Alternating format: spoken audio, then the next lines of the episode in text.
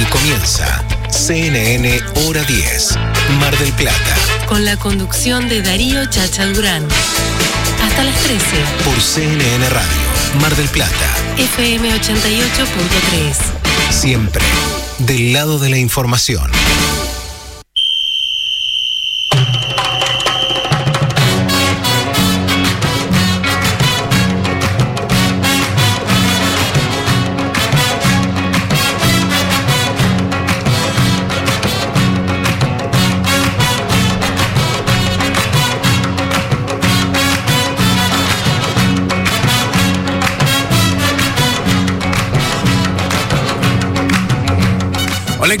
Buenos días, ¿cómo les va? Bienvenidos a esta nueva edición de Hora 10 aquí en CNN Radio Argentina hasta la una de la tarde. Estamos compartiendo la actualidad, las noticias, la información, relajados también, charlando de un montón de cosas, poniéndole nuevo aire para arrancar de la mejor manera este fin de semana.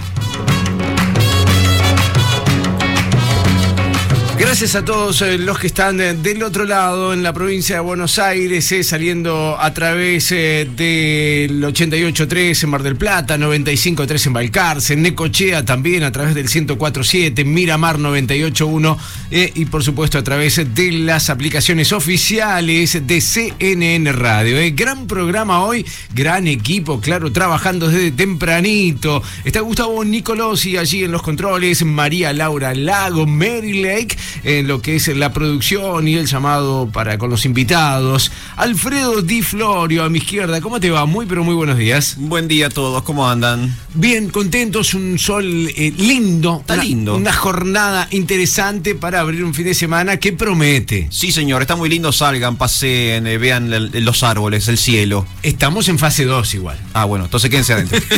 Abrir las ventanas, 6.1 la actual temperatura, seguramente esto se irá, irá subiendo en el transcurso eh, del programa, una sensación térmica que apenas llega a los 2.9. Está Cristian Leonardo Suárez hoy durante toda la jornada para meterle mucho deporte a la mañana. Buen día. ¿Cómo les va? Buen día, ¿cómo va todo? Muy pero muy bien. Eh, actualidad de todo tipo. La verdad que el fútbol, el deporte en general, el tenis tiene una página especial en este programa. Exactamente, es lo que predomina sobre todo el eh, mundo del fútbol. Ayer con el eh, comienzo de la Eurocopa vamos a estar eh, contando qué viene en los próximos, los próximos días, en la semana. Y mañana con el arranque de la Copa América. Para comenzar el fin de semana, Barbie Benítez, muy pero muy buenos días. Hola Chacha, hola chicos, los extrañé. El sábado pasado estuve ausente, pero volví, volví con todo a pleno. Me encanta, ¿eh? ya sé, con mucha actualidad. 12 de junio, día número 163, comenzamos a vivir hora 10 en CNN Radio. Hasta las 13. CNN Hora 10, Mar del Plata. CNN Radio. Siempre. Siempre del lado de la información.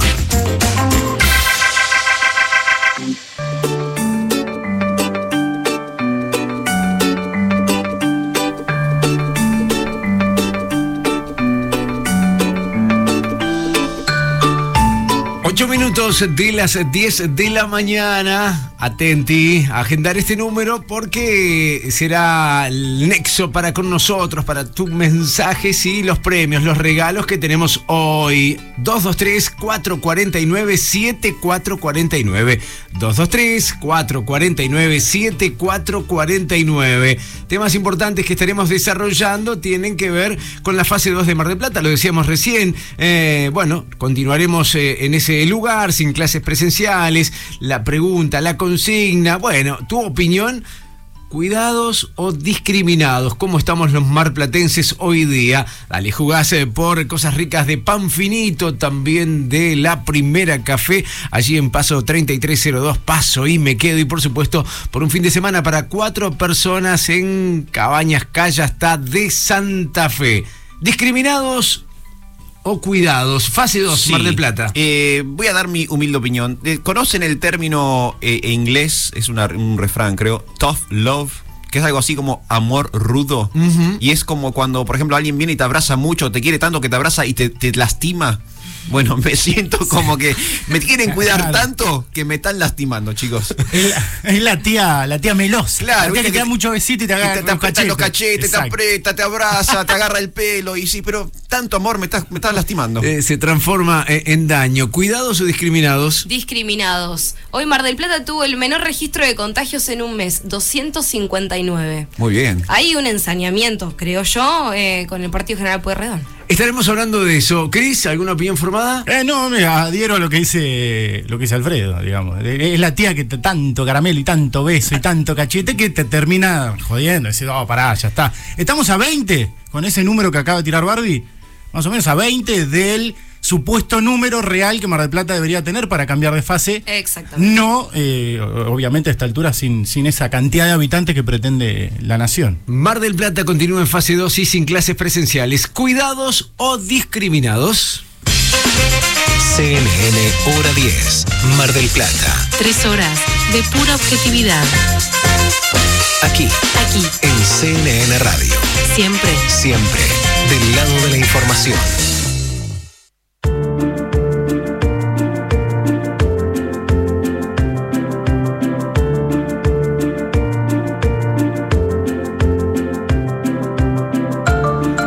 like De los eh, títulos que iremos eh, desarrollando de aquí hasta la una de la tarde tienen que ver con el nuevo DNU hasta el 25 de junio, la cantidad de casos de coronavirus en Argentina, 84 mil eh, ya superados de muertes en el país. Sí, ayer la ministra de Salud, Carla Bisotti, remarcó que el DNU se renovará en términos similares de acuerdo a los parámetros de los niveles epidemiológicos hasta el 25 de junio. Capital Federal ya vuelven a las clases. El gobernador Kisilov también dijo que se volverá a las clases el 16 de junio, pero Mar del Plata sigue en fase 2 y en clases online. Hablando de la provincia de Buenos Aires, es, eh, la semana pasada dábamos las noticias que los mayores de 70 años podían vacunarse sin turno en los vacunatorios. Bueno, a partir de hoy, los mayores de 60 pueden hacerlo. Sí, comienza la fase vacunación libre que Axel Kisilov comentó que en esta etapa, cuando finalice, significa que todas las personas de riesgo tendrían al menos una vacuna.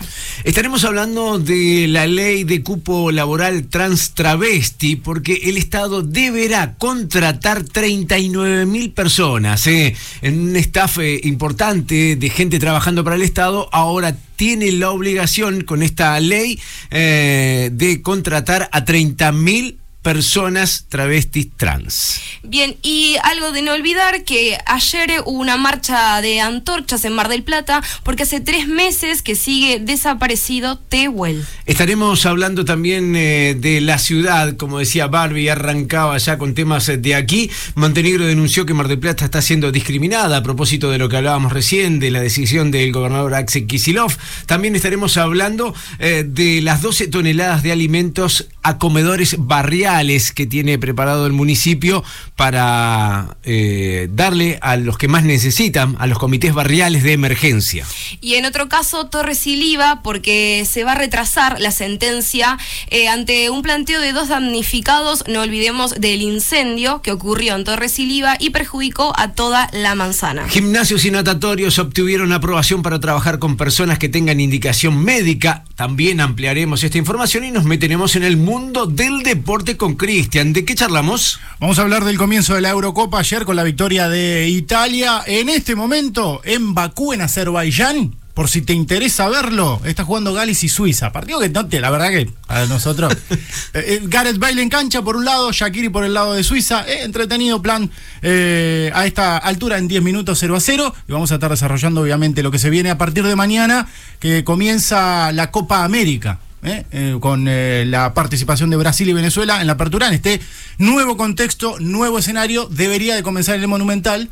Partidazo, increíble. Era para morderse no solo las uñas, los dedos, eh, las, los codos. Pese a que es el número uno del mundo, hizo historia, sigue haciendo historia. Hablamos de su casa, podría decir, en la superficie preferida de Rafael Nadal y accediendo de esta manera a una nueva final de Roland Garros que va a estar jugando mañana frente al griego Stefano Tsitsipas. Qué bien que le sale. Increíble griego, ¿eh? Practicando. Qué lindo, qué bueno. Todo esto matizado con música, ¿eh? seguramente habrá efemérides, cumpleaños, habrá cosas y también relacionadas a lanzamientos. Sí, señor. Ediciones, lanzamientos, informaciones, novedades, efemérides. Y hoy inauguramos un rubro de cierre. Ajá. Un rubro nuevo. Mi primer disquito es el rubro del día de hoy. Y es una canción del primer disco de una banda. ¿Cómo sonaba esa banda en su, en su comienzos? Qué lindo. Sí, entonces mi primer disquito va a ser el cierre del día de hoy. Me encanta, qué laburo en la semana, Armando, eh, título y todo. Sí, claro. Y cerraremos seguramente, en algún momento quiero charlar de esto, de los trucos. Para, para, ¿cómo, limpian ¿Para sus casas? ¿Cómo limpian sus casas? Digo, eh, Trapo. trapos y digo, y en cuanto a líquidos, a agregados, químicos. Puede ser lavandina. Sí, claro. Sí, el favorito es la lavandina. Sí, Sí. ella un limpiapisos. Bien, perfecto. Bueno, yo eh, voy a dejar todo eso de lado, todo lo químico de lado, Sí. y le traje productos naturales para limpiar. A ver, ¿qué cosa? Eh, yo- Vi- Vinagre. Por ejemplo, Ah, Ah, por ejemplo, Epa, epa. Productos naturales para mantener tu casa limpia, te lo cuento en un ratito. Estamos conectados a través del foro de la radio y a través de Instagram. Arroba CNN hora 10 MDP. Vamos todavía, CNN hora 10 MDP en Instagram 223 449 7449.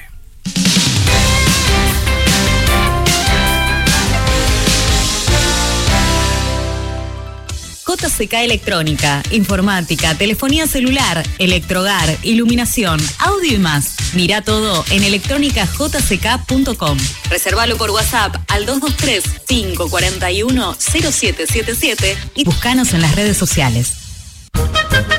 Ahora el mejor helado llega a tu casa. Sí, Johnny Helados va a donde estés. 493-8189 o por WhatsApp 223-503-6969. Johnny Helados, postres helados y clásicos almendrados. En esta época cuídate con productos de Química Bolívar. Alcohol en gel, diluyente alcohólico 70 grados, cloro, detergentes, jabón baja espuma, suavizantes. Química Bolívar, Bolívar 3374, de 8 a 16 horas. Piazzola 100 reprograma sus fechas. Festejamos los 100 años de Astor Piazzolla en tres jornadas memorables. Jueves 7 de octubre, Piazzola 100 años. Junto a la Orquesta Filarmónica de la Ciudad de Buenos Aires y la voz de Susana Rinaldi, Viernes 8 de octubre. Amelita Baltar y el Proyecto Eléctrico Piazzolla. Sábado 9 de octubre, Piazzola Place Piazzola Centenario. Con Escalandrum, Elena Roger y Jairo, bajo la dirección de Daniel Pipi Piazzolla. Piazzola 100, En Mar del Plata, un homenaje sin precedentes y de nivel mundial. una coproducción del Teatro Colón de Buenos Aires y el Teatro Tronador de Mar del Plata. 7, 8 y 9 de octubre, 20-30 horas, en el Teatro Tronador, Santiago del Estero 1746. Entradas anticipadas en tuentrada.com. Piazzolla. Solo Piazzola. Escuchanos online. www.cnnradio.com.ar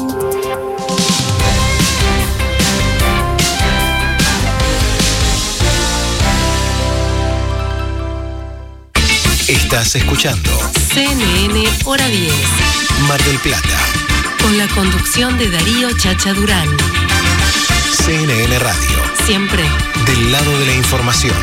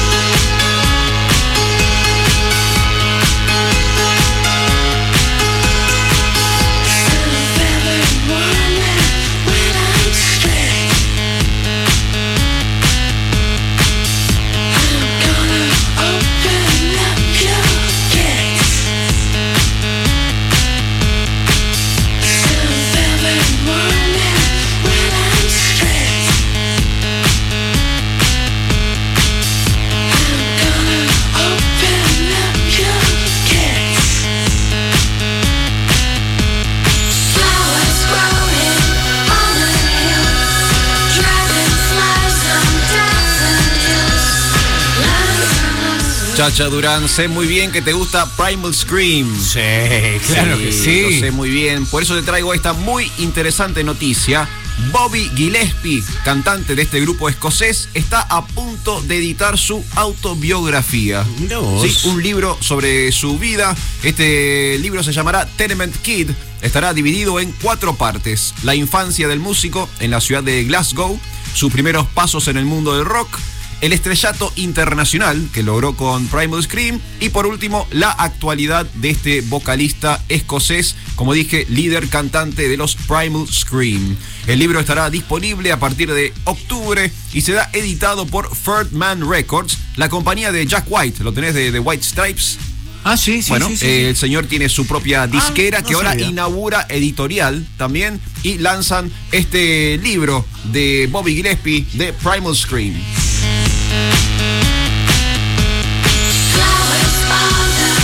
Igual hay que hablar de dos etapas de Primal Scream, ¿no?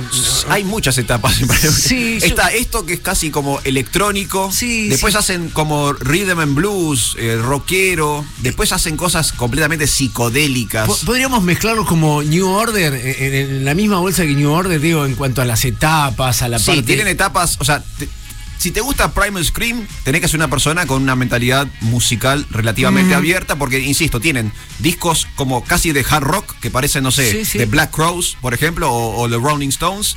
Tienen discos como este, de, de música electrónica. Sí, sí. Y después tienen discos experimentales. Es- claro, que son completamente psicodélicos, experimentales, medio deformes. Tienen como muchas variables. Mirá vos, bueno, pero por ahí. Me gustan todas igual, ¿eh? Gillespie nos cuenta todo en este libro. Sí, señor. En octubre se consigue, se llama Tenement Kid.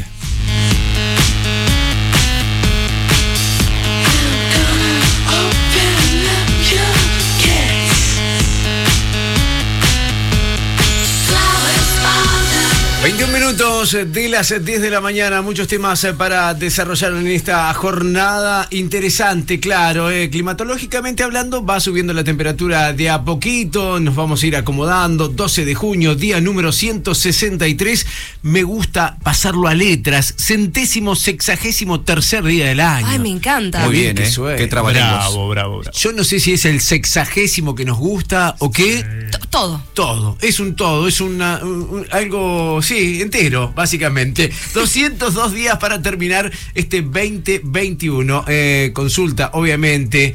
Fase 2 en Mar del Plata sin clases presenciales, cuidados o discriminados. Ustedes se contactan con nosotros y cambiamos mensajes de audio por premio.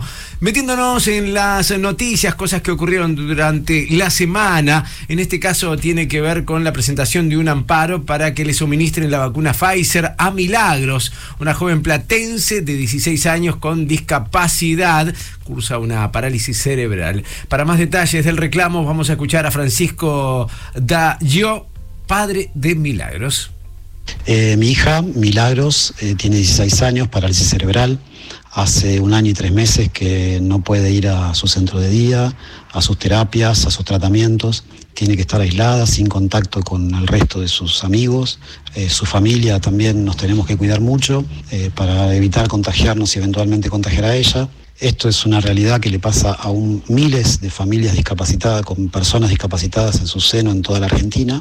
El problema que hay es que para los menores de 18 años la única vacuna que hay actualmente en el mundo autorizada es la de Pfizer. Si la Argentina no tiene la vacuna de Pfizer en forma urgente, mi hija y todos este, estos chicos no van a poder ser vacunados y van a, seguir no solo en peligro de- de muerte, sino que también no van a poder empezar ni siquiera sus tratamientos para tener una vida un poquito mejor. Es por eso que yo inicié un amparo ante la Justicia Federal de La Plata para intentar que la justicia sea la que obligue al gobierno a resolver el tema y traer la vacuna de Pfizer. Eh, esto sirvió eh, para que muchas familias este, se empiecen a contactar y estamos armando una red con familias de todo el país para reclamarle al gobierno y exigirle que haga cumplir el derecho de las personas discapacitadas menores de edad a ser vacunadas en forma urgente. El papá de Milagros, Francisco Dayo, eh, desde la ciudad de La Plata y congregando un montón de familias que pasan o están pasando por lo mismo. Sí, como aclara Francisco, según el ANMAT, para menores de 18 años solo pueden vacunarse con Pfizer. Eh, mismo el gobernador, el 21 de mayo, el gobernador de la provincia de Buenos Aires, dijo que está afectando a los más jóvenes y que hay 246 menores de 14 años en hospitales y clínicas. ¿Qué pasa? Argentina no cerró con Estados Unidos y además estamos fuera del listado de los 500 millones de vacunas que Estados Unidos va a donar eh, a 92 países.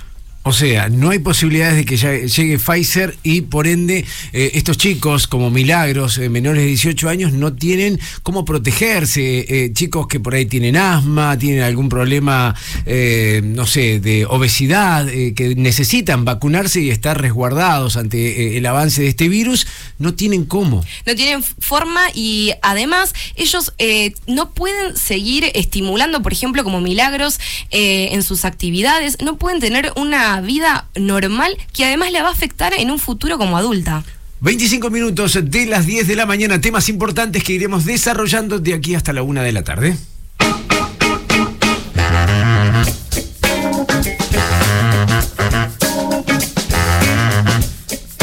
Inicial, arranca el partido. Sí, señor, arranca el partido. Están jugando, recordemos, por Eurocopa, Gales y Suiza empatando 0 a 0 ahí en Azerbaiyán. En una Eurocopa que tiene como particularidad eh, 11 sedes distintas. eh. Se va a jugar en 11 ciudades, en 11 capitales diferentes de eh, Europa. Las distancias así lo permiten ahí en el viejo continente. No se puede hacer eso eh, aquí en nuestro, en nuestro continente, en, en América, para jugar lo que es Copa América. Sí para eh, lo que es eh, la Eurocopa, que tuvo ayer su presentación con la victoria de Italia 3 a 0 eh, en el debut en el Olímpico de Roma con una capacidad del 50% del estadio. Eh, En el Olímpico de Roma, mucha gente, Italia ganándole 3 a 0 a Turquía en el comienzo, con el show de eh, Andrea Bocelli, con el show de Mira que- Martin Garrix y, y Bono en la presentación también. Claro, porque hicieron el tema de apertura, lo que es la representación de la Eurocopa. Correctamente, ¿eh? con, te digo, el, el 50% de los estadios con su capacidad, ¿sí? Eh, de hecho, en Bakú, ahora en Azerbaiyán, está sucediendo lo mismo. En un rato a la una, Dinamarca, Finlandia y a las eh, 4 de la tarde, Bélgica y Rusia. Lindo partido el de Bélgica-Rusia a las 4 de la tarde, eh, todo televisado por DirecTV. Esto, esto nos da una visión de lo que puede llegar a ser Qatar 2022. Y a esa altura en Qatar 2022 los estadios, creo yo, a este, a este ritmo están eh, plenos. ¿eh? Y a nivel eh, selección, equipo, Sí, protagonistas. Claro, claro, también. Es la previa de lo que va a ser el Mundial que se va a jugar en un año y medio. Recordemos, Eurocopa y Copa América se deberían haber jugado el año pasado. ¿sí? Ahora vas a tener, como decís vos, una visión un poquito más clara en ese sentido para lo que se vendrá. No hay demasiada tampoco y muy significativa renovación eh, futbolística. Eh, teniendo en cuenta tomando como referencia, si querés, eh, Rusia 2018. eh, no, no, no ha habido tampoco, excepto Argentina, algunas eh, selecciones, como por ejemplo la de Italia. Recordemos, en Rusia Italia no estuvo, no, no clasificó. Ahí sí hubo este, una reforma y un este, resurgimiento de muchos futbolistas para la selección italiana de fútbol que ayer comenzó ganando y que eh, tendrá lindos partidos. eh. Por ejemplo, el que hablábamos recién, el de Rusia y, Bélgica, hoy a las 4 de la tarde, eh, atractivo partido para lo que será en un comienzo de Copa América y de Eurocopa que nos tendrá ocupados mes y medio por lo menos. Y después pegamos directamente con los Juegos Olímpicos. Qué bárbaro. En un ratito hablamos, sí, a propósito de los Juegos Olímpicos y todo lo que trajo eh, aparejado eh, el tema de la Secretaría de Deportes de la Nación, Inés Arrondo. eh, eh, la promesa está hecha. Supuestamente la vamos a tener en el transcurso de la mañana charlando con nosotros, aclarando no solamente el apoyo que apareció ahora extraordinario para deportistas olímpicos y paraolímpicos, porque apareció un apoyo económico muy interesante, sino también lo que pasó en aquel vuelo de los atletas a Ecuador. Exactamente, de los 50 atletas que tenían que ir a disputar el Panamericano de. el Sudamericano, perdón, de Guayaquil, eh, tan solo pudieron subirse 20. eh, Y bueno, después también tengamos en cuenta, y vamos a hablar con Inés Arrondo también. Las medallas que se trajeron. ¿eh? De 20 se trajeron 11 medallas, de esas cuales 11, 3 son marplatenses. Qué bárbaro, eh. La promesa de Inés Arrondo charlando con nosotros en un ratito. Estaremos también con otros invitados especiales, pero dejemos algo de incógnita. Hasta la una de la tarde, hora 10 en CNN Radio.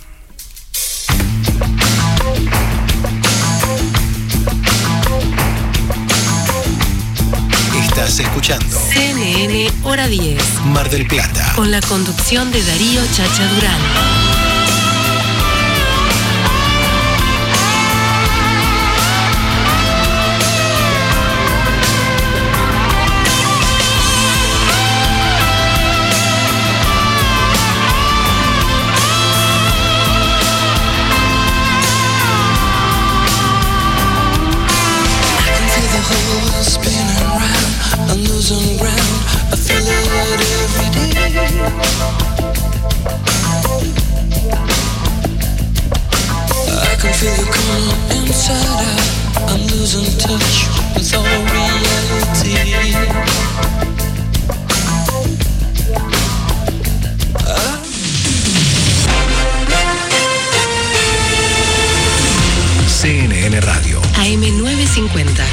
La temperatura en Buenos Aires 14 grados 7, humedad 67%.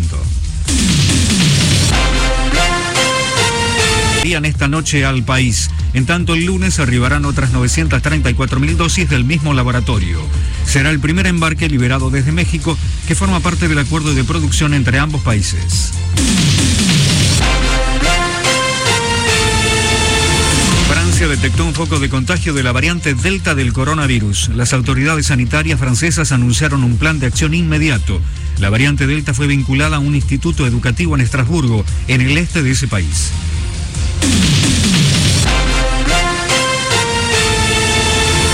Tenis, el argentino Facundo Bañiz quedó eliminado del Challenger francés de Lyon. El santafesino perdió en semifinales con el uruguayo Pablo Cuevas por 6-4 y 6-1. Está cortado por obras en Los Patos entre Zabaleta y Labardén, en Parque de los Patricios, y traza liberada en libertad entre Villamonte y Córdoba tras un operativo policial.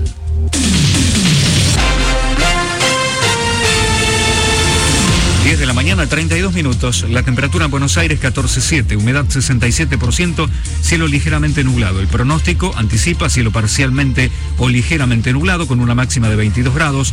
La temperatura en Reconquista Santa Fe 15.9 con cielo ligeramente nublado y neblinas.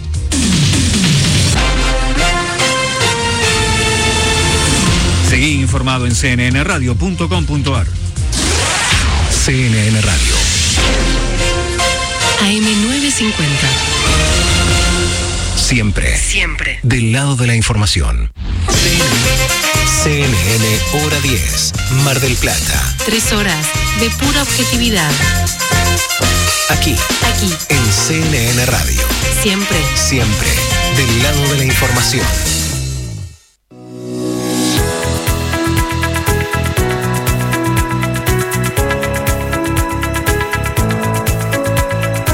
Son minutos de las 10 de la mañana, buena temperatura que sube en la radio y en la ciudad. eh, Nos encanta estar compartiendo hasta la una de la tarde. 9.4 en La Feliz, el cielo parcialmente nublado, la humedad 84%. Hablábamos recién de Pfizer, eh, una vacuna que por ahora Argentina no va a tener.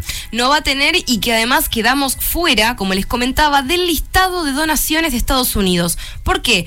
COVAX, que es la organización de la ONU que se formó para analizar qué país podía comprar o quién no, dijo que nosotros teníamos el dinero y que podíamos comprarlo, que estábamos dentro de la lista de esos 80 países. Por ese motivo, no vamos a recibir la donación de Estados Unidos. Mira vos, porque tenemos dinero, supuestamente. Sí.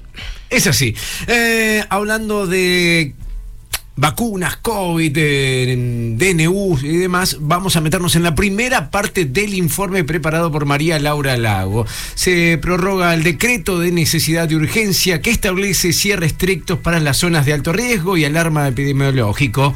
Eh, el anuncio del presidente Alberto Fernández, vamos a repasar las medidas vigentes, vamos a escuchar, como te decía, la primera parte de este importante informe. El presidente Alberto Fernández anunció este viernes la prórroga del decreto de necesidad y urgencia. Fue durante un acto que encabezó junto a la ministra de Salud, Carla Bisotti, en el Centro Argentino de Prontoterapia. las medidas restrictivas anunciadas por el primer mandatario argentino, una por una, en hora 10 Mar del Plata. Es muy importante que, que, nosotros tomemos dimensión también de este tiempo, porque la pandemia no terminó. Y si bien es cierto que estamos vacunando a un ritmo más acelerado y que vamos a hacer todo nuestro esfuerzo para acelerar aún más el ritmo de vacunación y que vamos a estar tranquilos el día que hayamos vacunado a todos los argentinos y a todas las argentinas, en el mientras tanto el virus existe, el virus muta, el virus complica la vida de la humanidad.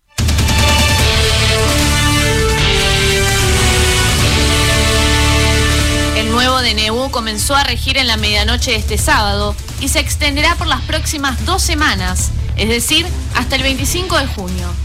Mientras, el Poder Ejecutivo esperará que la Cámara de Diputados debata la ley pandemia. Seguirán suspendidas las reuniones sociales en domicilios particulares.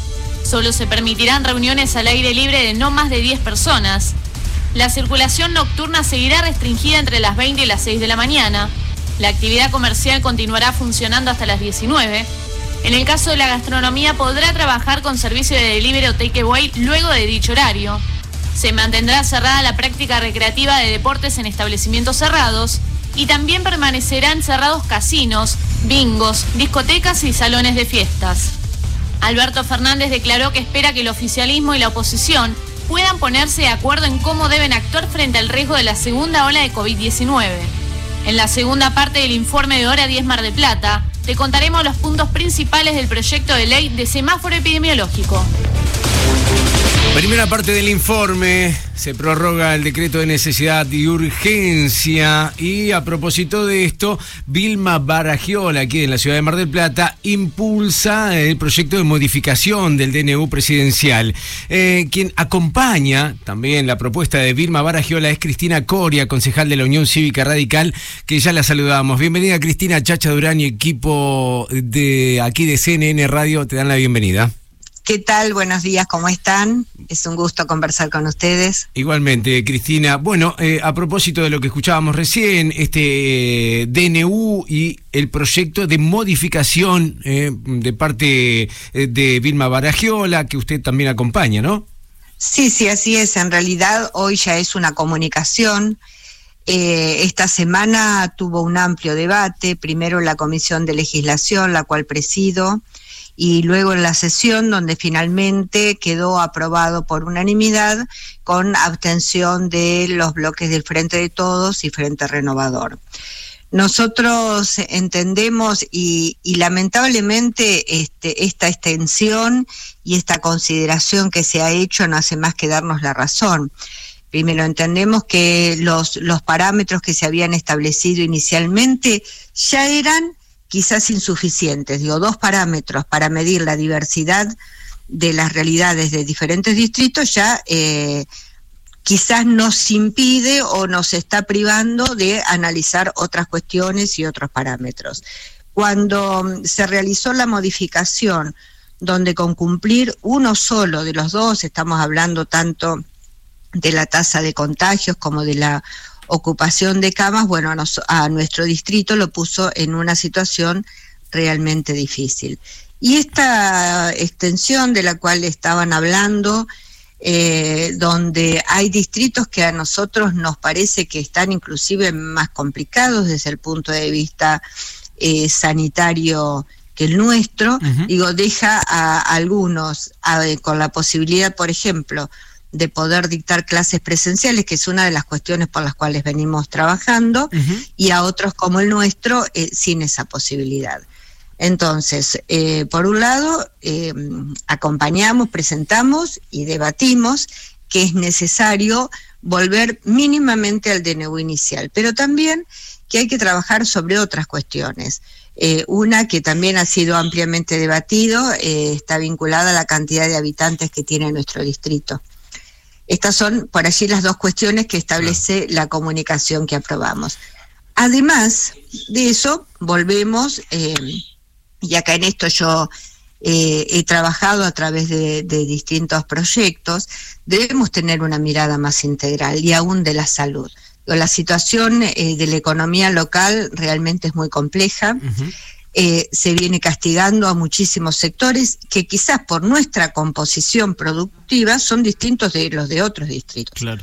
Una ciudad que, por empezar, que son dos ciudades, pero con una, con una ciudad cabecera que está muy vinculada al turismo, a los servicios, donde hoy tenemos paralizada la hotelería, donde tenemos casi diezmada la gastronomía, tenemos paralizado toda la oferta de, de recreación, de salones de fiesta, más, más muchas otras, tiene eh, quizás problemas adicionales.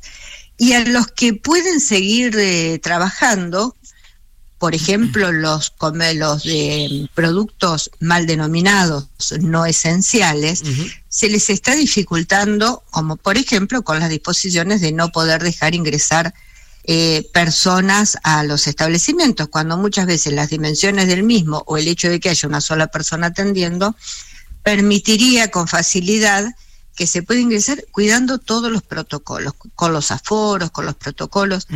Decimos, la verdad que hay una serie de complicaciones que se le están sumando a nuestro distrito, que si nosotros lo miramos desde un punto de vista integral, un, un local que cierra, una persona que se queda sin trabajo, también contribuye a empeorar la situación, no solo la económica y la social, sino también la sanitaria. Bueno, de todas estas cuestiones venimos hablando, venimos presentando eh, proyectos y venimos dando el debate porque entendemos que lo que siempre se presenta como una semana o como unos días, como fue en marzo del año pasado, se sigue extendiendo y hay miradas amplias que nosotros necesitamos que se incorporen y al momento esto no ha ocurrido.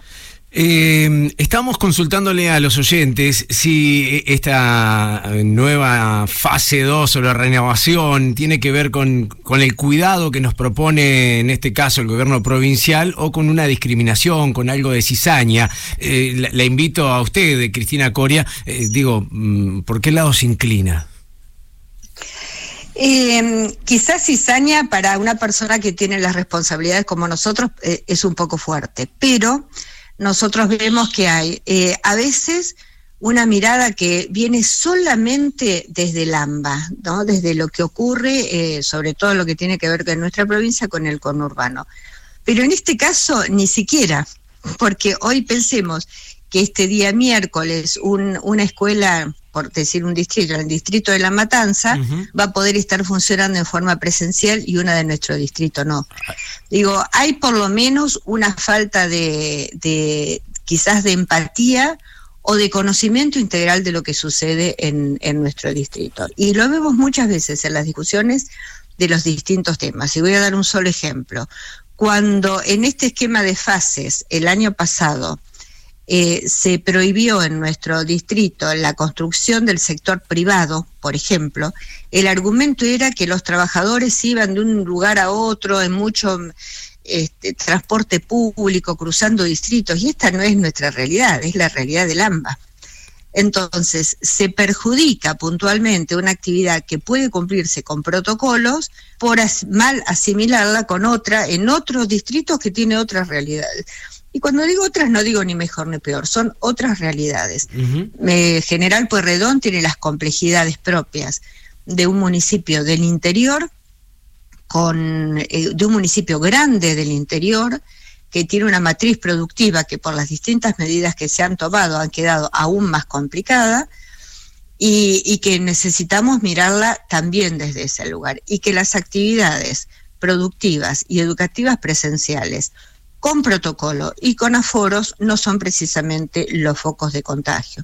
Y además, uno puede mirar cómo hay una cierta permisividad algunos eventos que se desarrollan, algunos espontáneamente, a otros con cierta autorización o por lo menos con cierta ne- negligencia, que son grandes eventos, los vemos muchas veces en, en, eh, en canales nacionales, y decimos, pero como acá no hay distanciamiento, no hay protocolo, no hay absolutamente nada, y además, en mi mirada, casi que no hago, no la hago extensiva a nadie, hay a veces un mal predicamento, un mal ejemplo por parte de quienes nos conducen, sobre todo a nivel nacional, mostrándose ellos mismos en actividades, posturas, eventos, etcétera, donde se nota que tampoco hay cuidado. Digo, la democracia también implica que el gobernante debe predicar con el ejemplo y hacer docencia todo el tiempo.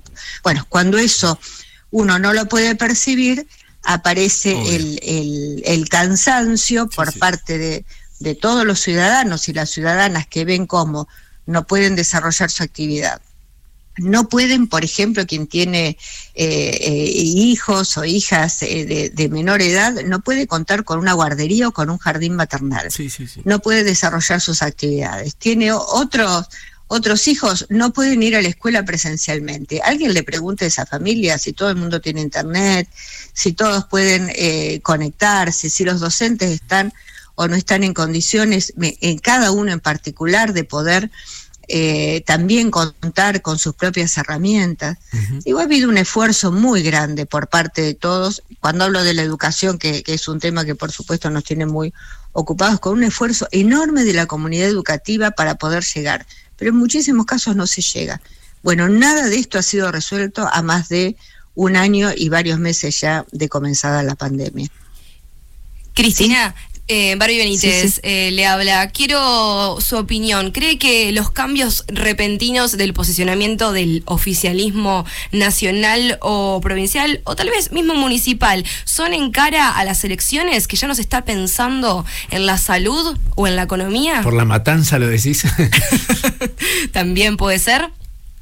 No, a ver, eh, sí, po- por supuesto, yo veo sobre todo, miro mucho lo que está ocurriendo en el gobierno nacional y provincial, quizás en el de aquí estoy involucrada en forma más, más eh, directa y puedo participar en muchas ocasiones de, de las decisiones, pero digo que, que durante tantos meses hayamos estado muy restringidos con el esquema de vacunación y que de repente eh, aparezcan en muchos distritos y sobre todo eh, hace unas semanas lo vimos en Misiones, por ejemplo. Eh, digo, da que pensar. Ahora con la salud no se puede jugar, con la educación tampoco. Digo, hay, hay, nosotros podemos discutir muchos temas, pero me parece que hay cuestiones que tienen que estar por encima de cualquier diferencia político-partidario y de cualquier esquema de elecciones. Eh, ahora, si nosotros vamos a, a seguir viendo a medida que nos acercamos al periodo eleccionario, que aparecen soluciones, vacunación, dispositivos, etcétera, que se estuvieron restringiendo y bueno, eh, realmente sería sería muy sería muy malo, muy malo para nuestra democracia, sería muy malo para nuestro país, pero bueno, las cosas se van dando como se van dando y las vamos viendo en este en este formato. Hay días que justo el municipio que estamos mencionando, hay días que para la provincia somos idénticos y hay días que parece que estuviéramos peor. Y me parece que cualquiera que haya, que recorra o que conozca los dos distritos sabe que no es la situación. Pero bueno, siempre digo lo mismo, son miradas, son opiniones que cada uno aporta desde la experiencia y desde su posición. Obvio. Clarísimo, clarísimo. Cristina Coria, concejal de la Unión Cívica Radical, este proyecto de modificación del DNU presidencial. Gracias por este contacto con CNN Radio. ¿eh? Muchísimas gracias a ustedes, que tengan buen fin de semana. Igualmente. 13 minutos para llegar a las 11 de la mañana en todo el territorio de la República Argentina.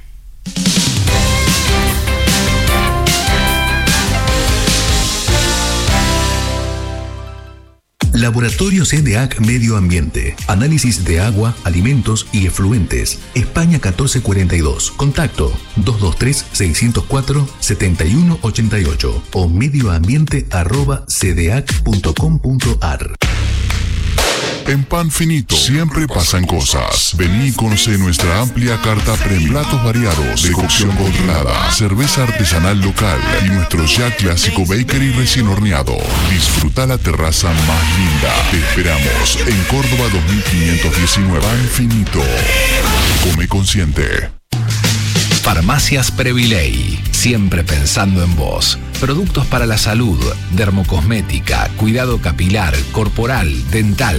Envíos sin cargo al 223 697 6182.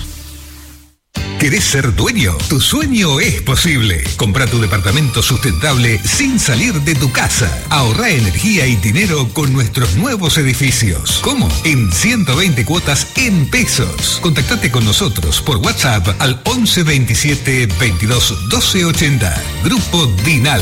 Quédate en casa. www.grupodinal.com Escucha CNN Radio donde quieras. Bájate la aplicación CNN Radio Argentina. en cualquier dispositivo. Disponible en App Store y Play Store.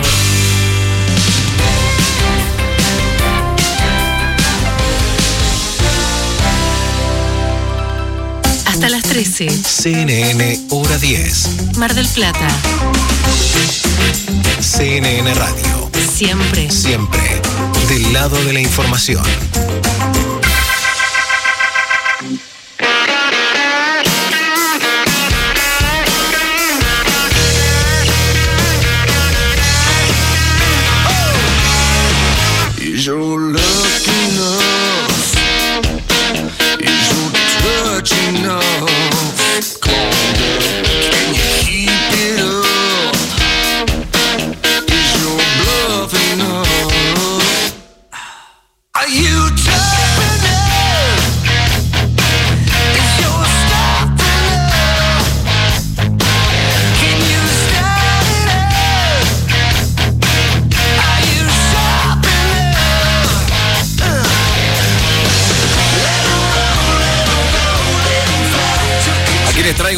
Noticia muy, muy fresquita. Ocurrió apenas en las últimas horas, chacha, así que estamos muy actualizados porque ayer, viernes 11 de junio, los ingleses de Def Leppard lanzaron el tercer volumen en una colección de box sets que va a estar recorriendo toda su discografía. Wow. Edición reciente, ¿eh? últimas horas, eh, se lanzó el día de ayer.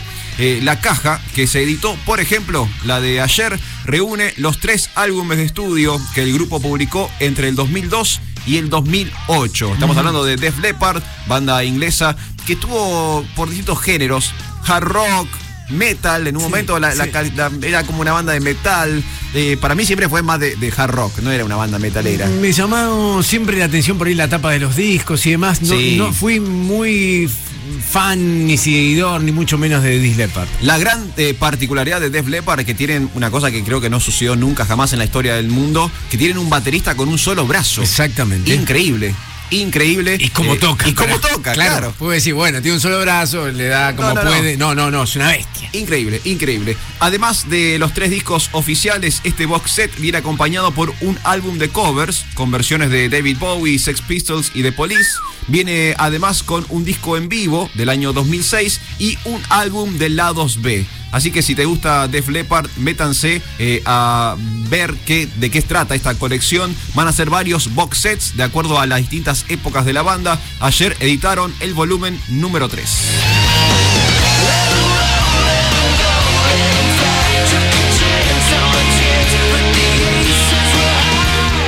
52 de las 10 de la mañana, dale, Mar de Plata continúa en fase 2 y sin clases presenciales. Contactate con nosotros, hay obsequios, hay regalos, hay cosas ricas y la posibilidad de un fin de semana en Callastá, en las cabañas, allí en Santa Fe, para pasarla bárbaro, ¿eh? Cuidados o discriminados, ¿cómo estamos los marplatenses? 223 449 7449.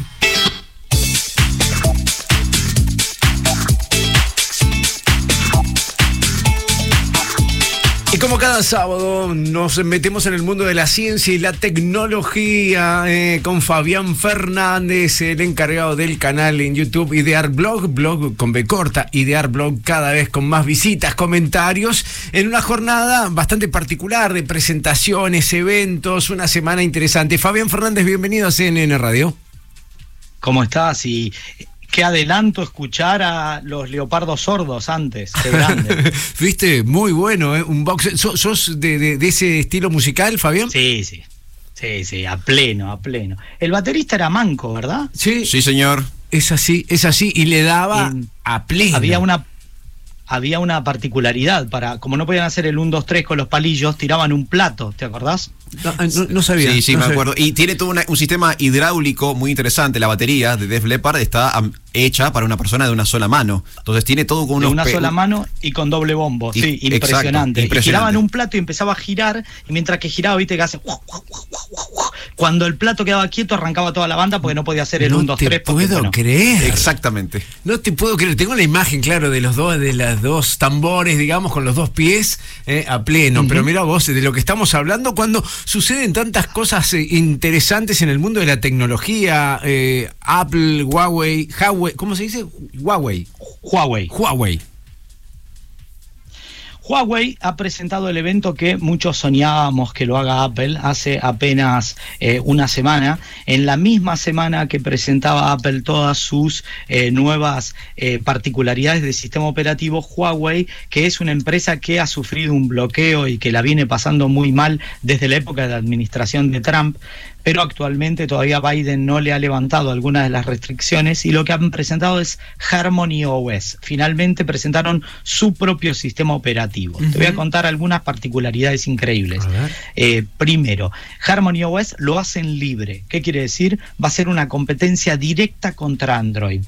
Y imagínate una batidora que agarras lo bueno de Android y lo bueno de iOS de Apple, los metes en una batidora, lo sacás y haces un cóctel que se llama Harmony OS. Te cuento así algunas líneas. Primera, es el mismo sistema operativo para reloj, teléfono, tableta y computadoras. Así que eso es una ventaja. Sí, sí. Dentro de ese ecosistema inventaron una tecnología que se llama superdispositivo. Está bueno el nombre, ¿no? Sí, suena, bárbaro. Si vos tenés Harmony OS y sos amigo de otra persona y le decís, golpean y se conectan entre sí y le decís, eh, no somos cuatro, estamos en un partido de volei, ponele, somos cuatro, pónganse uno en, cada- en las cuatro puntas, yo transmito. Al hacer ese golpe, vos le podés pedir qué unidad del teléfono de tu amigo usás. Entonces, viste que vos tenés una cámara en el teléfono habitualmente que es selfie frontal y una cámara trasera. Con super dispositivo tenés las cámaras traseras, por ejemplo, de todos los teléfonos. Claro. Entonces vos estás transmitiendo y viste que vos elegís, quiero la cámara de frente para hacer una selfie o te muestro el, el, qué sé yo, el, el- la vista y apretás y das vuelta y le mostrás la cámara de atrás. Claro. ¿Correcto? Sí, sí, sí, sí. Con super dispositivo mostrás la cámara de atrás de cualquiera de los cuatro Claro. en la transmisión. Entonces puedes hacer una transmisión a cuatro cámaras. Es buenísimo. Por, por darte un ejemplo, hogares inteligentes han presentado todo directamente en, ¿viste donde vos le subís y le bajás el volumen a un sistema operativo, le ajustás el brillo?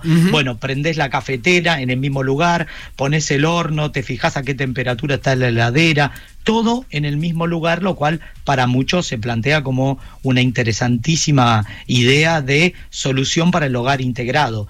Y después presentaron un hardware que está re bueno, o sea, re bueno. Me encanta cómo te sale, porque cuando te sale así es porque realmente está bueno. Sí, que es pantalla, una pantalla. Aparte, entendieron el juego y Apple justo le dejó. ¿Viste cuando vos decís flaco, le dejaste la pelota en el área chica, sin arquero y sin defensor? Bueno, ¿por qué?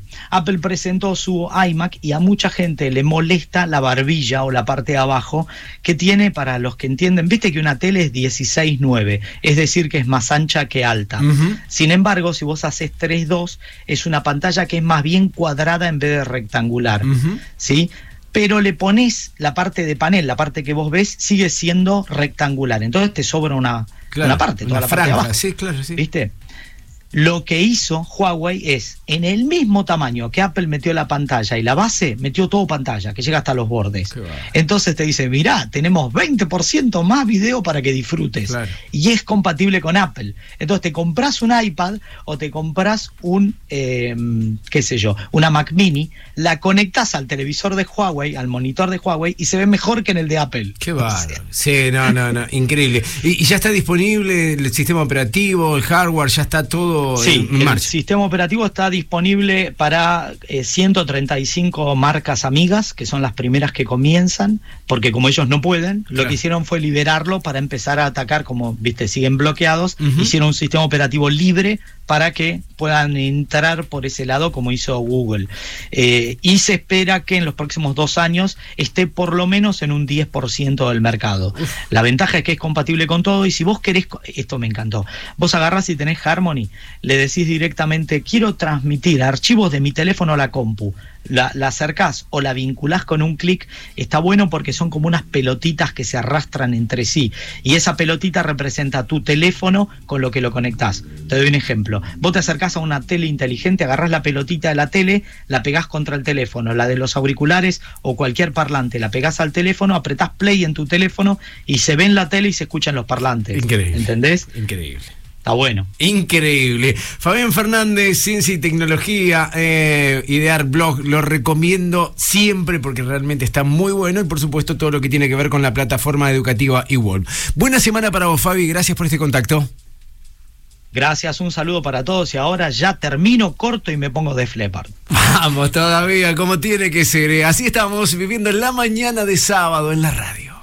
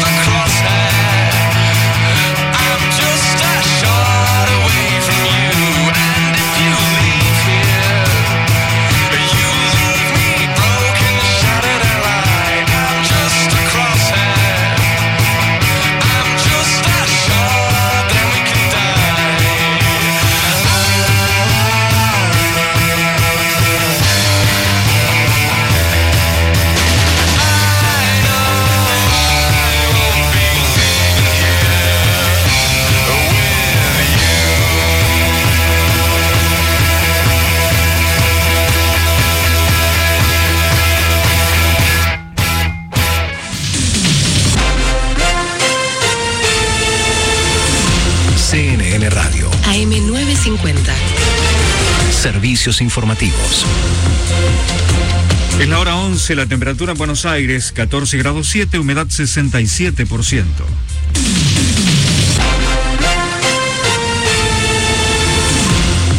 Partir de hoy, los mayores de 60 años pueden vacunarse en la provincia de Buenos Aires sin inscripción previa.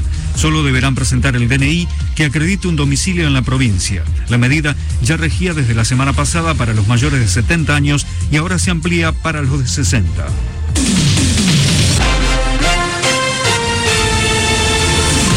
La prefectura ya no patrullará los barrios 21, 24 y Zabaleta de esta capital. Los 300 efectivos que estaban destinados en esa zona de barracas dejaron de cumplir el servicio. La nación los destinará a otros puntos que demandan presencia de fuerzas federales.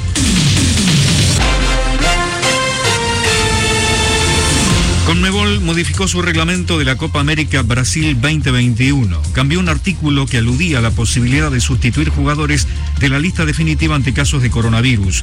A raíz de que Venezuela tenía un caso sospechoso y de rumores que indican que son más, se flexibilizó el artículo que permitía cinco modificaciones en la lista a causa de la enfermedad.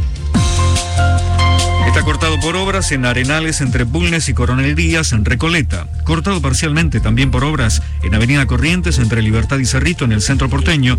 Y también cortado parcialmente en Avenida Lisandro de la Torre y José Rodó en Mataderos.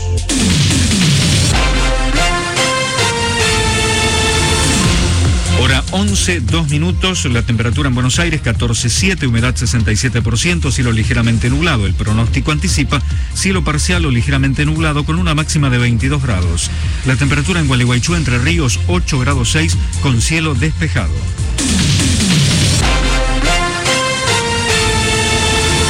Seguí informado en cnnradio.com.ar. CNN Radio. AM950. Siempre. Siempre. Del lado de la información. El coronavirus no es un problema tuyo. Es un problema de todos. Si te lavas las manos con frecuencia, Si mantenés limpio tu entorno, si evitas contactos innecesarios, cuidás también a los demás. Podemos hacerlo. CNN Radio. AM950. Siempre del lado de la información. CNN Radio. En Mar del Plata, FM 88.3. CNN Radio. Siempre del lado de la información. Hasta las 13. CNN Hora 10. Mar del Plata. CNN Radio. Siempre. Siempre del lado de la información.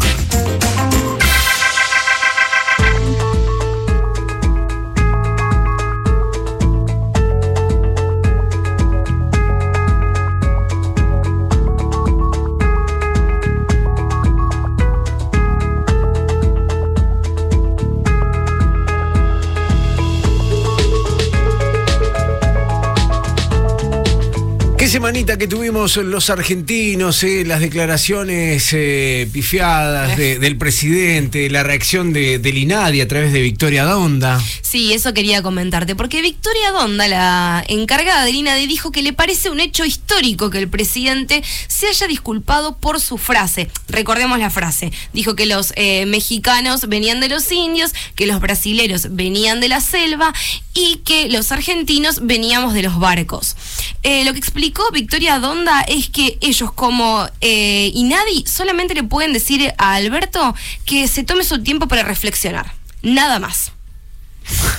Bien, ¿eh? Vamos. Bueno, bueno, bueno, pero es como, ¿por qué retarlo al Claro, nene Que reflexione. si le puedes decir que actúe mejor? Es como mandarlo a rincón un ratito para que piense. Más o menos así. Vamos a seguir hablando de esto. ¿Cuántas cosas? Por favor, seis minutos de las 11 de la mañana.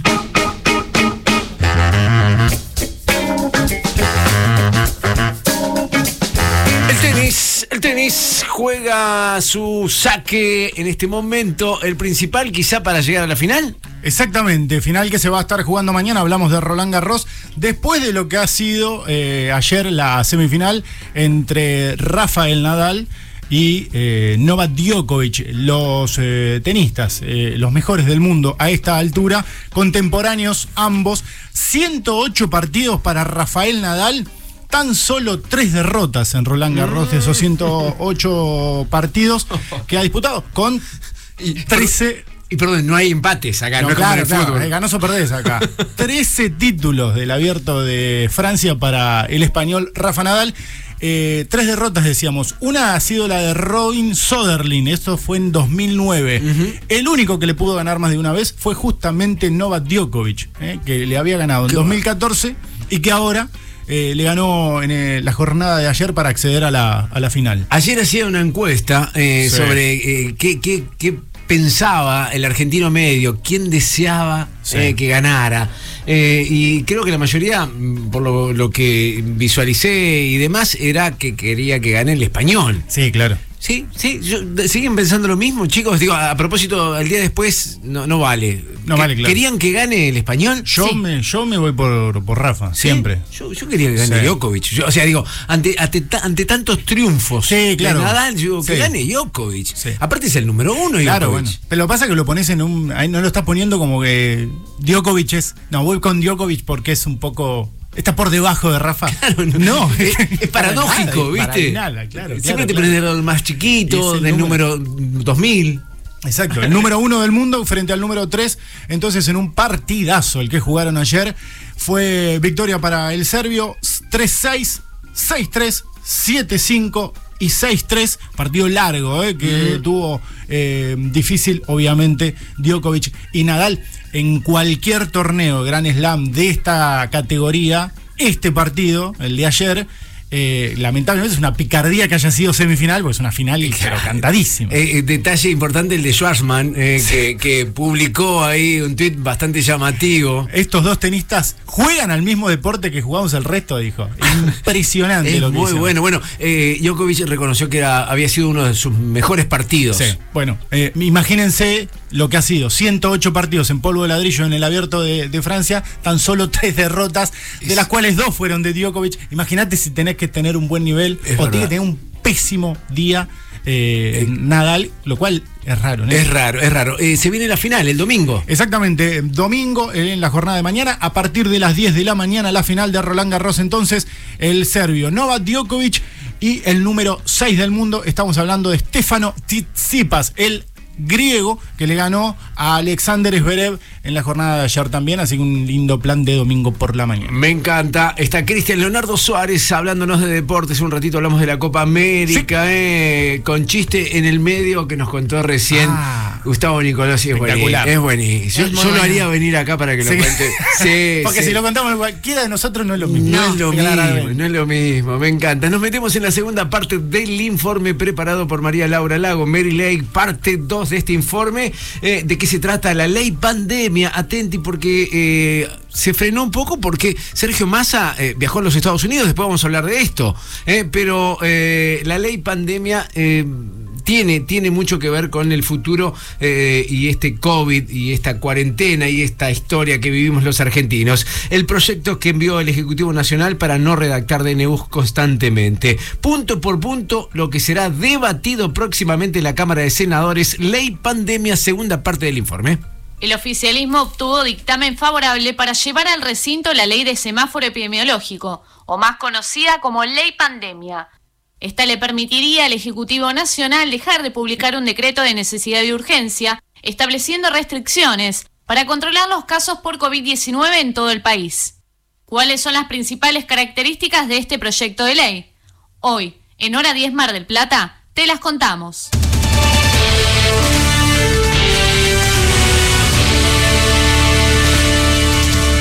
La ley pandemia es un proyecto enviado al Congreso por el Gobierno Nacional y que ya tuvo media sanción en la Cámara de Senadores. La misma plantea una serie de parámetros para estandarizar las medidas a tomar según el estado de situación sanitaria de cada jurisdicción. De esta manera, se agiliza la toma de decisiones y, sobre todo, la aplicación de medidas sanitarias. Evita que el Poder Ejecutivo tenga que establecer un decreto de necesidad de urgencia cada vez que se cambian las restricciones. Autoridades locales podrán disponer medidas focalizadas en lugares de menos de 40.000 habitantes y de mediano riesgo, más allá de las limitadas restricciones vigentes en todo el país. En lugares de medio riesgo epidemiológico, son las autoridades locales quienes disponen las restricciones temporales y localizadas en el ámbito de las menores unidades geográficas. En lugares de alto riesgo epidemiológico y de alarma epidemiológica, de observarse un empeoramiento o permanencia del estatus sanitario y de ser necesario continuar con medidas restrictivas o profundizarlas, se faculta al Poder Ejecutivo a disponerlas de forma razonable y proporcionada, previa consulta con los gobernadores y el jefe de gobierno de la Ciudad Autónoma de Buenos Aires.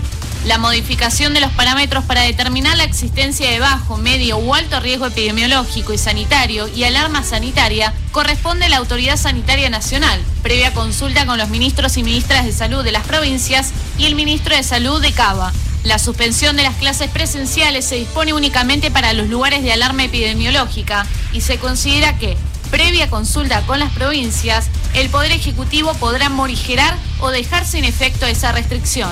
El ejercicio de las facultades del Poder Ejecutivo, relativas a ampliar lo dispuesto en la ley, se encuentran condicionadas a la previa consulta con las autoridades jurisdiccionales en los lugares de alto riesgo sanitario y alarma epidemiológica. En principio, la Cámara de Diputados deberá dar quórum para que se pueda votar, es decir, que tendrá que haber la presencia de la mayoría absoluta de sus miembros. En total, son 257 los diputados. La norma no estuvo en el temario legislativo de esta semana y por ende no se debatió este jueves. Obligó al presidente Alberto Fernández a publicar un nuevo DNU para extender las medidas restrictivas de cuidado sanitario. La semana próxima no habrá sesiones porque el presidente de la Cámara Baja, Sergio Massa, partió este sábado a los Estados Unidos y no volverá hasta el jueves de la semana que viene. La ley pandemia deberá esperar para su posible promulgación.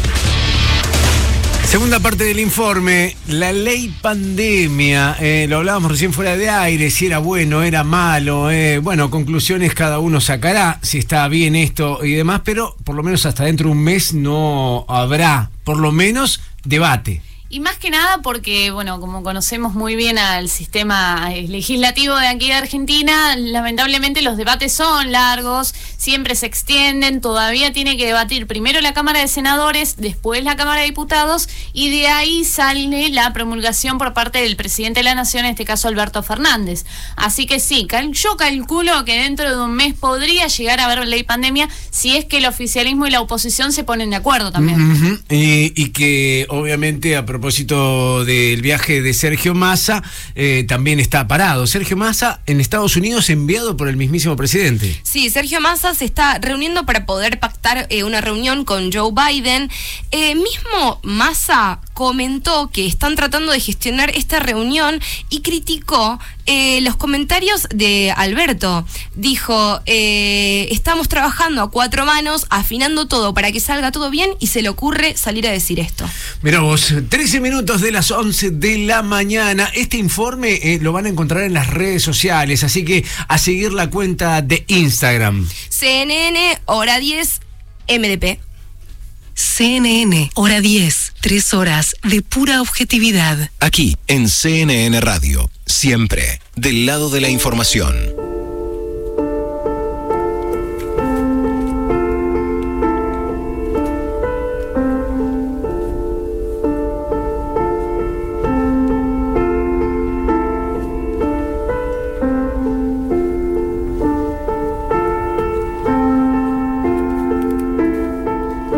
Sonido particular, sonido de película. Sonido de película.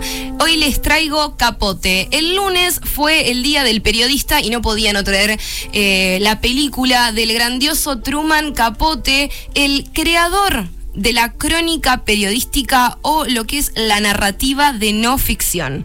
Lo que estamos escuchando es parte de la banda sonora creada por Michael Dana.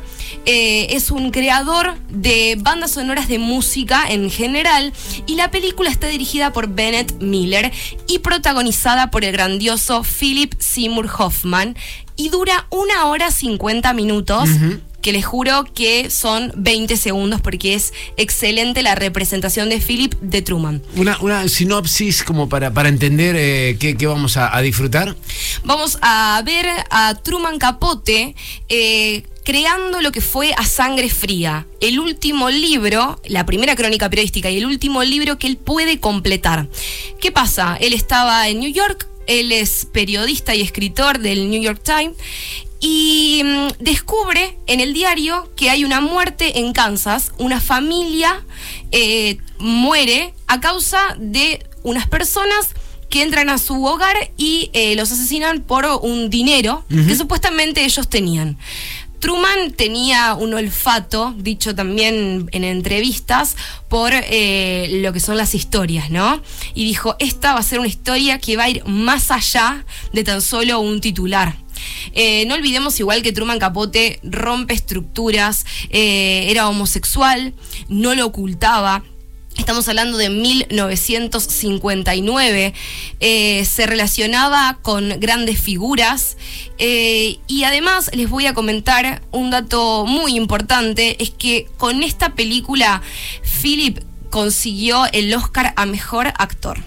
Eh, ¿Película que viste? Sí, señor, gran película, véanla. Este, no solamente es una biopic, o sea, una biografía de, de una persona, sino que también, como decía Barbie, eh, uno está viendo un momento histórico en la historia del periodismo, que uno está viendo cómo se crea eh, el, el- el género de la no ficción, ¿no? Como este periodista pasa de, de simplemente eh, escribir una noticia en un diario a investigar por qué sucede lo que sucede y termina creando todo un género nuevo de literario, mezcla de periodismo y de, y de literatura justamente. Les recomiendo Capote, la pueden conseguir en cualquier plataforma de internet, es del 2005 y también les recomiendo el libro A Sangre Fría para que comiencen a leer lo que es la no ficción excelente. Barbie Benítez en la mañana de CNN Radio Cine.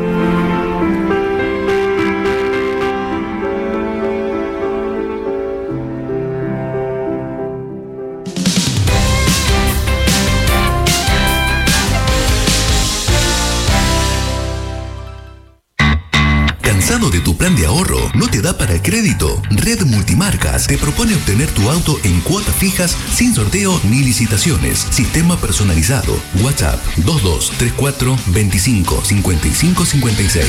Redmultimarcas.com.ar Regio, helados artesanales, bombones, alfajores, postres y almendrados. Envíos a domicilio 475-9050 y 481-8841. Seguinos en las redes. Helados Regio, los helados de Mar del Plata.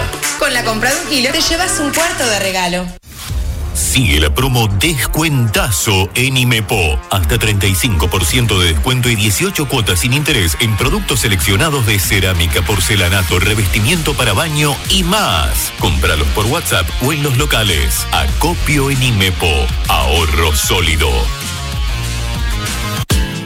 Seguinos en Facebook. Arroba CNN Radio Argentina.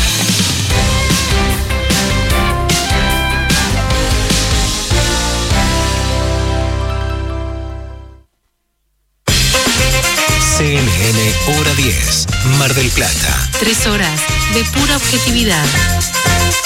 Aquí, Aquí, en CNN Radio. siempre. Siempre del lado de la información.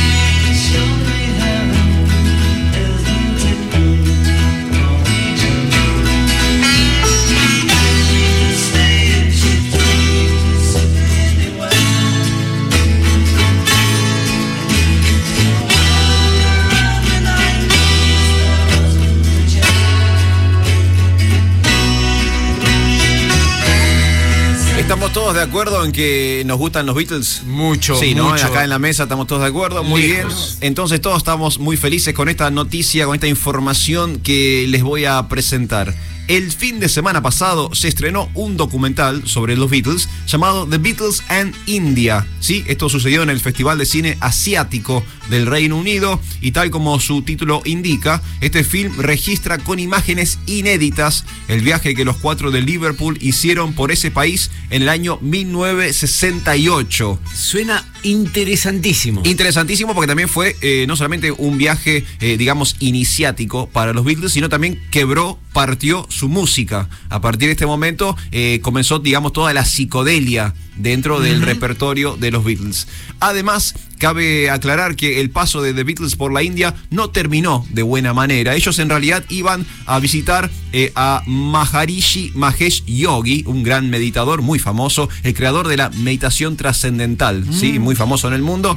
Bueno, eh, volvieron antes los Beatles porque no les gustó, volvieron desilusionados eh, por el mal comportamiento de este famoso Maharishi Mahesh Yogi y regresaron antes a Inglaterra, antes de lo previsto. El lado bueno de este viaje es que volvieron con un puñado de canciones que luego formarían parte del clásico disco blanco. O sea que ese viaje, muchachos, mira cuánta riqueza salieron, salió de ese viaje. Así que The Beatles en India se estrenó la semana pasada, como dije, en el Reino Unido. Muy pronto seguramente lo tendremos en distintas plataformas digitales.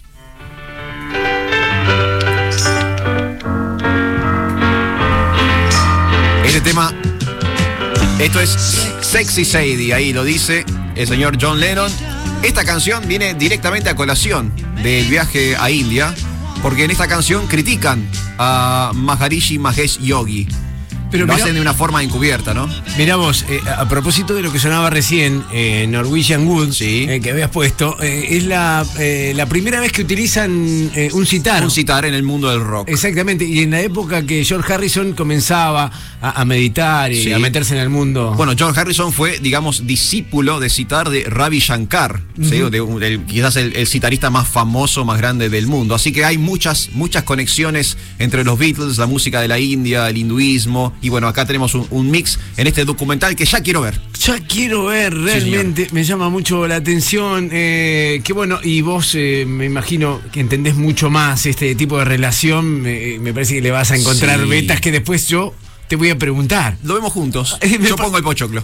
me encanta, me encanta. Eh, ya está, esto fue la semana Se pasada. estrenó la semana pasada, todavía no está eh, disponible, digamos, eh, para el, el resto de los mortales. Simplemente se vio en un festival de cine, pero se sabe que, como todo el mundo de hoy, se estrena prontamente en plataformas digitales. Interesantísimo la propuesta de nuestro amigo Alfredo Di Florio.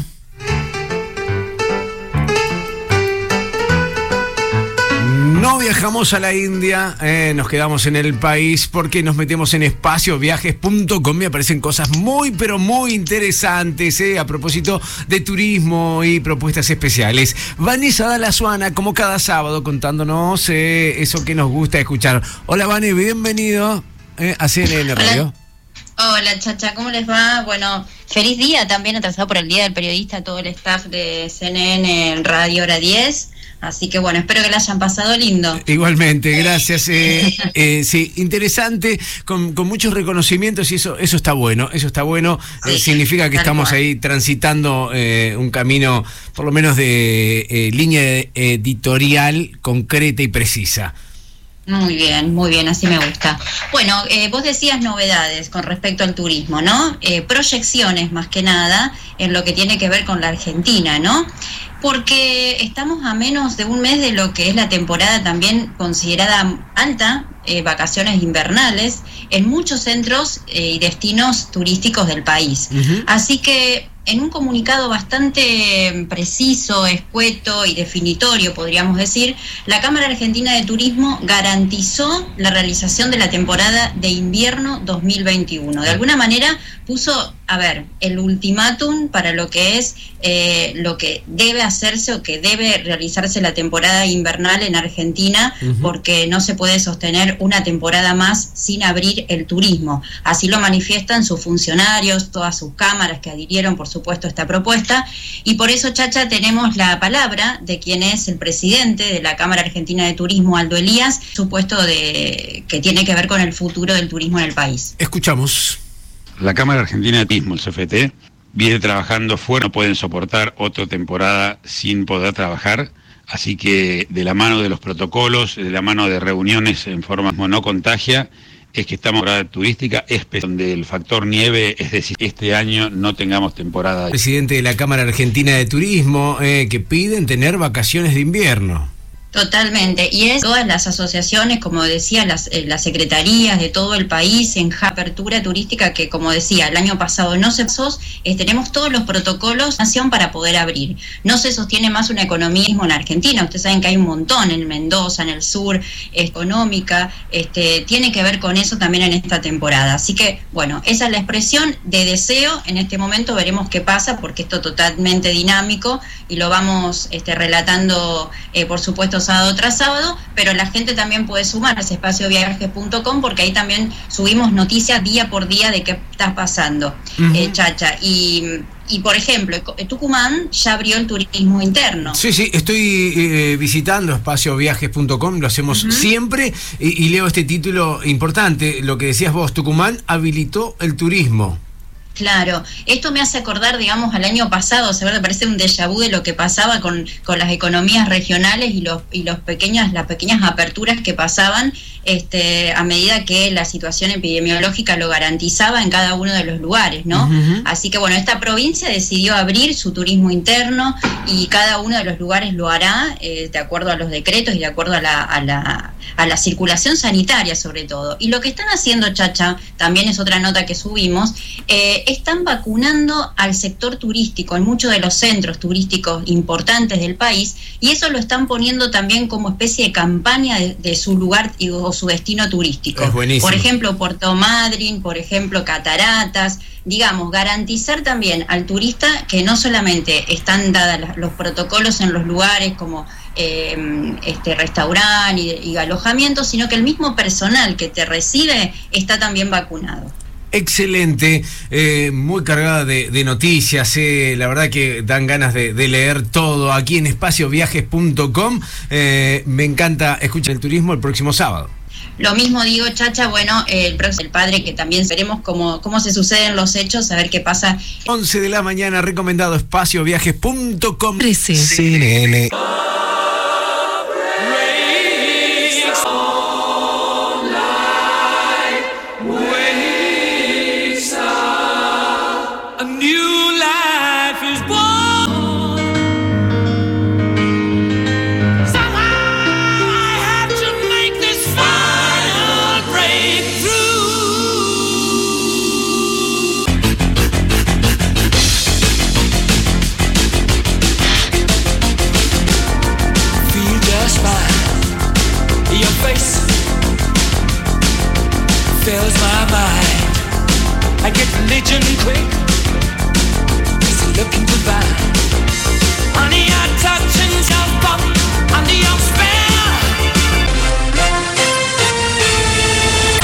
Servicios informativos.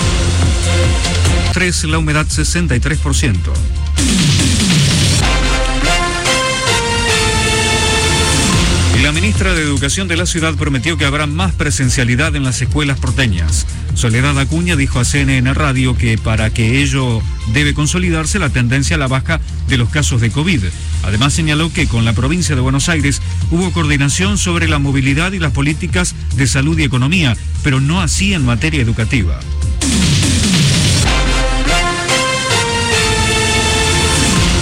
20.000 pymes están buscando financiamiento en el mercado de capitales. Así lo reveló el titular de la Comisión Nacional de Valores, Adrián Cosentino, remarcó en pandemia.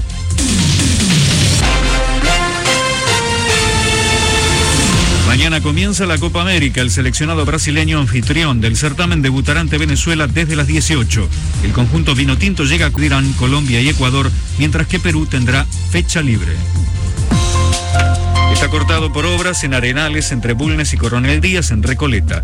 Cortado parcialmente, también por obras, dado parcialmente en Avenida Lisandro de la Torre y José Rodó en Mataderos. Once 31 minutos, temperatura de 17.3, humedad 63%, cielo ligeramente nublado. El pronóstico anticipa cielo parcial o ligeramente nublado con una máxima de 22 grados. La temperatura en San Juan Capital 15.4 con cielo despejado.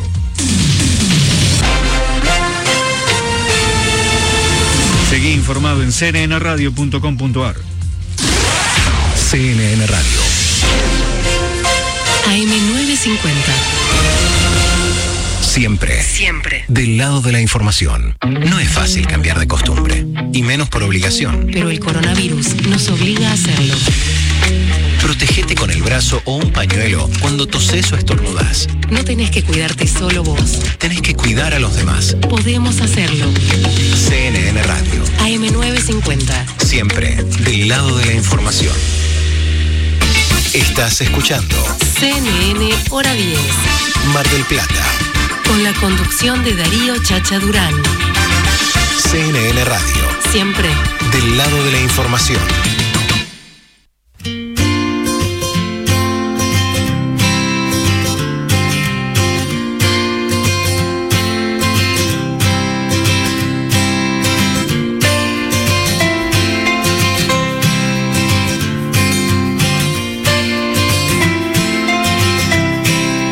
Un saludo muy pero muy grande a mis amigos, eh, a todas las chicas, a todos los que trabajan mucho y muy bien de Farmacias Previley. Siempre pensando en vos, envíos a domicilio sin cargo, 223-519-1881, Farmacias Previley. Eh.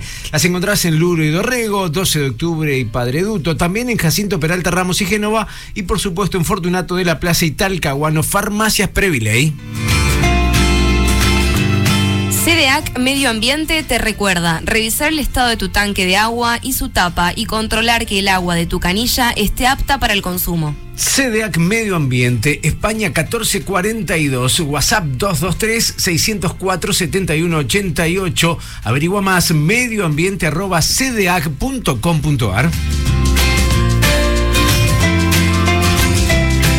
Muchísimos temas para charlar eh, y amigos que se suman al aire de CNN Radio. Es el caso del doctor Claudio Yaski, médico cardiólogo infantil. Bienvenido a la radio Chacha Durán y equipo te saludan. Hola Chacha, buen día.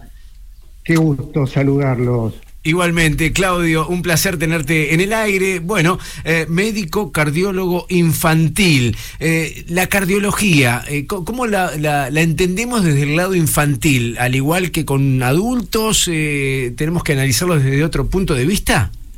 Mira, Chacha, la cardiología infantil estudia los problemas cardíacos desde la concepción hasta el final de la adolescencia, eh, patologías congénitas y adquiridas. Es una atención integral del niño en toda esa etapa. Y tiene una incidencia alta, es un 8 por mil eh, de los recién nacidos vivos y tenemos en el país entre 7.000 o 8.000 chicos nacidos con cardiopatía congénita, de los cuales 3.000 a 4.000 van a requerir tratamiento en el primer año de vida.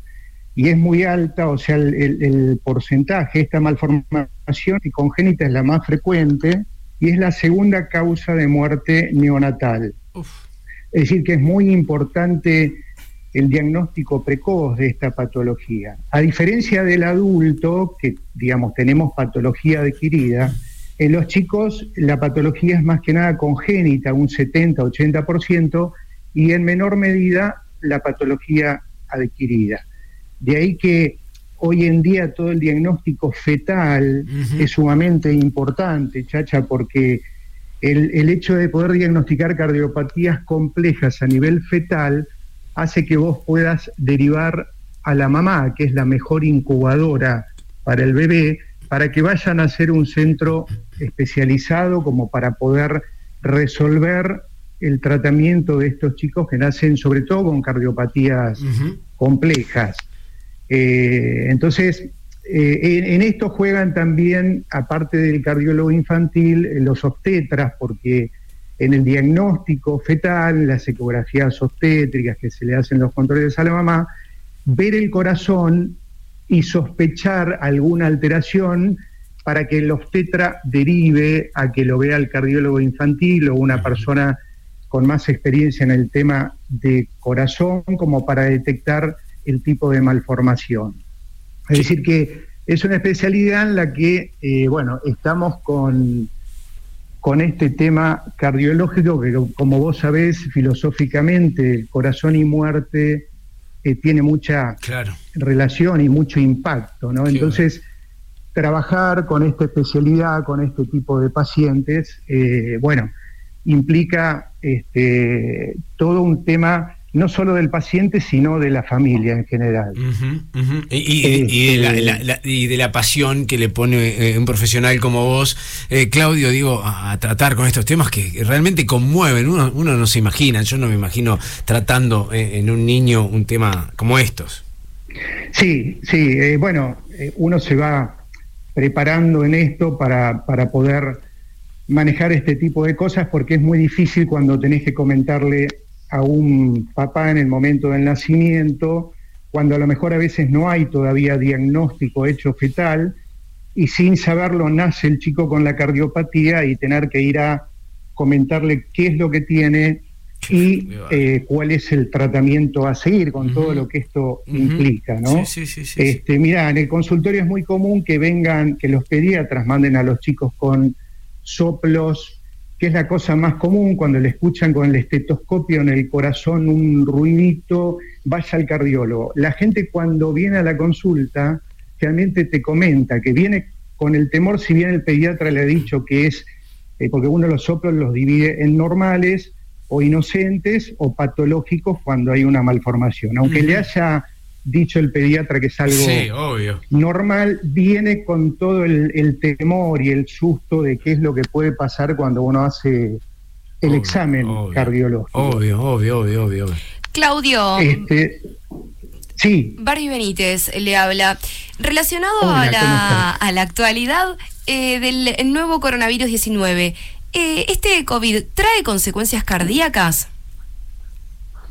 Sí, eh, mira, eh, desde más o menos octubre, noviembre, los pediatras me están enviando lógicos a los chicos que han estado, padres en general un adulto, y se asume que el grupo familiar tiene coronavirus y entonces los chicos vienen al control cardiológico. En general, como han estado asintomáticos o con muy poca sintomatología, eh, lo que yo he visto hasta el momento, no he encontrado eh, complicación o patología en este tipo de pacientes, pero sí está descrito en chicos que han tenido cuadros mucho más severos, como hay un síndrome de inflamatorio multisistémico, donde pueden tener compromiso cardíaco y generar eh, cuadros directos por acción del virus, como es lo que se llama miocarditis, que es la inflamación del músculo cardíaco, u arritmias, derrame pericárdico, que es líquido alrededor del corazón,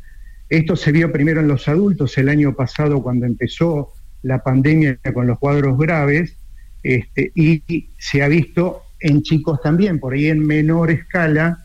Eh, por eso es que eh, yo los escuchaba, como siempre, a, Radio La Hora 10, un programa excelente, este, donde ustedes hacían mención, digamos, a el tema de, de este tipo de, de patología y compromisos. Este, yo lo que estaba viendo con respecto a tu pregunta era que cuando uno mira, me pasó esto a principio de año, cuando uno mira exclusivamente el corazón, uno tiene que decir a veces, este, no, eh, no, el chico no puede ir al colegio, se tiene que cuidar, pero me he dado cuenta un día mismo hablando con un paciente que hay que tener una mirada integral, porque los chicos han estado encerrados todo el año pasado, eh, sin actividad física, sin contacto con otros chicos. Eh, entonces, esa mirada integral hace que aún con los cuidados, y si bien son una, una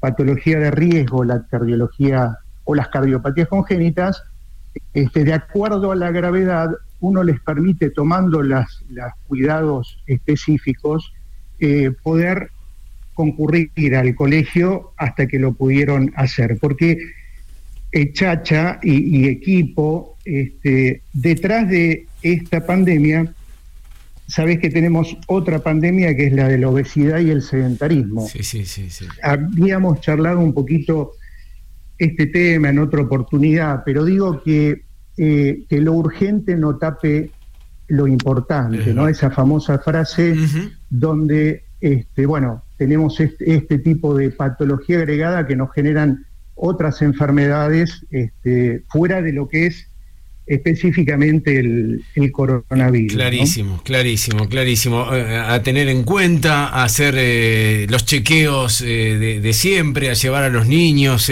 para, para que, como decía el doctor Claudio Iaski, una cosa no tape a la otra. ¿Cuántos años hace que estás en esto, Claudio? Y ya en la cardiología pediátrica, este, ya que estoy primero haciendo pediatría y luego la cardiología infantil. Este, así que eh, de la especialidad hasta que bueno he llegado a Mar del Plata ya hace cerca de 20 años.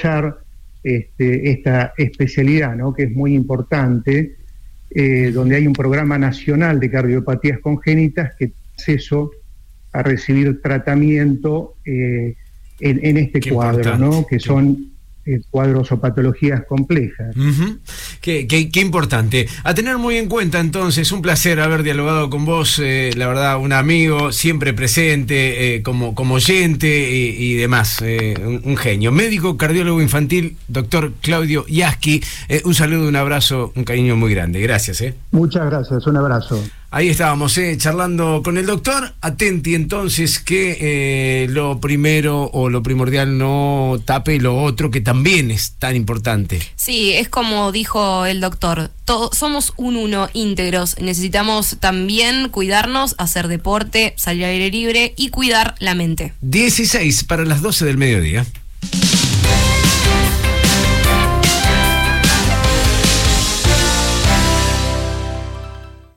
JCK Electrónica, informática, telefonía celular, electrogar, iluminación, audio y más. Mira todo en electrónicajck.com. Reservalo por WhatsApp al 223-541-0777 y buscanos en las redes sociales. En esta época cuídate con productos de Química Bolívar. Alcohol en gel, diluyente alcohólico 70 grados, cloro, detergentes, jabón baja espuma, suavizantes. Química Bolívar, Bolívar 3374, de 8 a 16 horas. Ahora el mejor helado llega a tu casa. Sí, Johnny Helados va a donde estés. 413-6969. Johnny Helados, postres helados y clásicos almendrados. Unas series buenísimas. Van a pasar partidos de todos los colores. Eso asegúrate de que todo lo que te puede pasar te agarre en el pico del confort. Pasa ya por cómodo. También podés hacer tu compra online en nuestro renovado sitio, mueblesmanso.com. Seguinos en Twitter. Arroba CNN Radio Arg. Hasta las 13. CNN Hora 10. Mar del Hambre. Siempre. Del lado.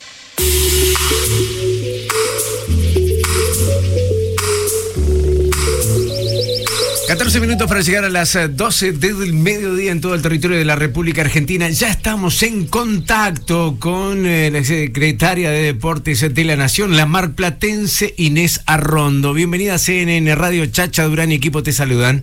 Hola Chacha, ¿cómo andás? Buen día para todos. Muy bien, Inés. Un, un pla- anteriores, eh, bastante complicadas, con una agenda cargada de cosas. Eh, bueno, lo, lo primero para charlar tiene que ver con este apoyo extraordinario para deportistas olímpicos y paralímpicos. Eh, contanos un poquito de esto. Extraordinario puntualmente para quienes vayan paralímpicos y entrenadores y entrenadoras de 150 mil pesos. Pero lo que es importante resaltar es que realizamos un aumento del 35% de atletas y entrenadores y entrenadoras. Eso tiene que ver con lo estructural. Sí, ese aumento de 35 con el mejorar la situación de de la hacia nuestros atletas, entrenadores y entrenamientos, entrenadores y entrenadoras son abarcados por esa medida y se suma al del 30% que, que actualizamos en octubre del año pasado. Bueno, teniendo en cuenta que durante el 2019, durante la gestión anterior, fue de tan solo el 13% el aumento que se hizo en el monto de las becas, así que la verdad es que cuando asumimos la gestión teníamos las becas y, y el apoyo económico hacia nuestros deportistas muy desactualizado, ¿no? Eh, tengo entendido que también esas becas incluyen a los equipos femeninos de, de- de todas las categorías, de todos los rubros. Sí, se hizo una ampliación también en el volumen de, de un 10% y se incluyó principalmente a equipos femeninos que no estaban dentro del el esquema de, de becas y, y a entrenadoras mujeres, a atletas mujeres también. Eh, vaya- Atletas individuales, digamos. Claro. Eh, vayamos un poquito a propósito de, de- de las becas también, que son muy importantes, 35%. Digo, estos 150 mil pesos, este apoyo extraordinario, tiene que ver para los Juegos Olímpicos y Paralímpicos nada más. Sí, sí, sí, es solo para los y las atletas y cuerpos técnicos que, que participen puntualmente del, del- de los Juegos de Tokio. Bien, Inés, eh, eh, Cristian Suárez la saluda. Buen, buen Hola, día. Cristian.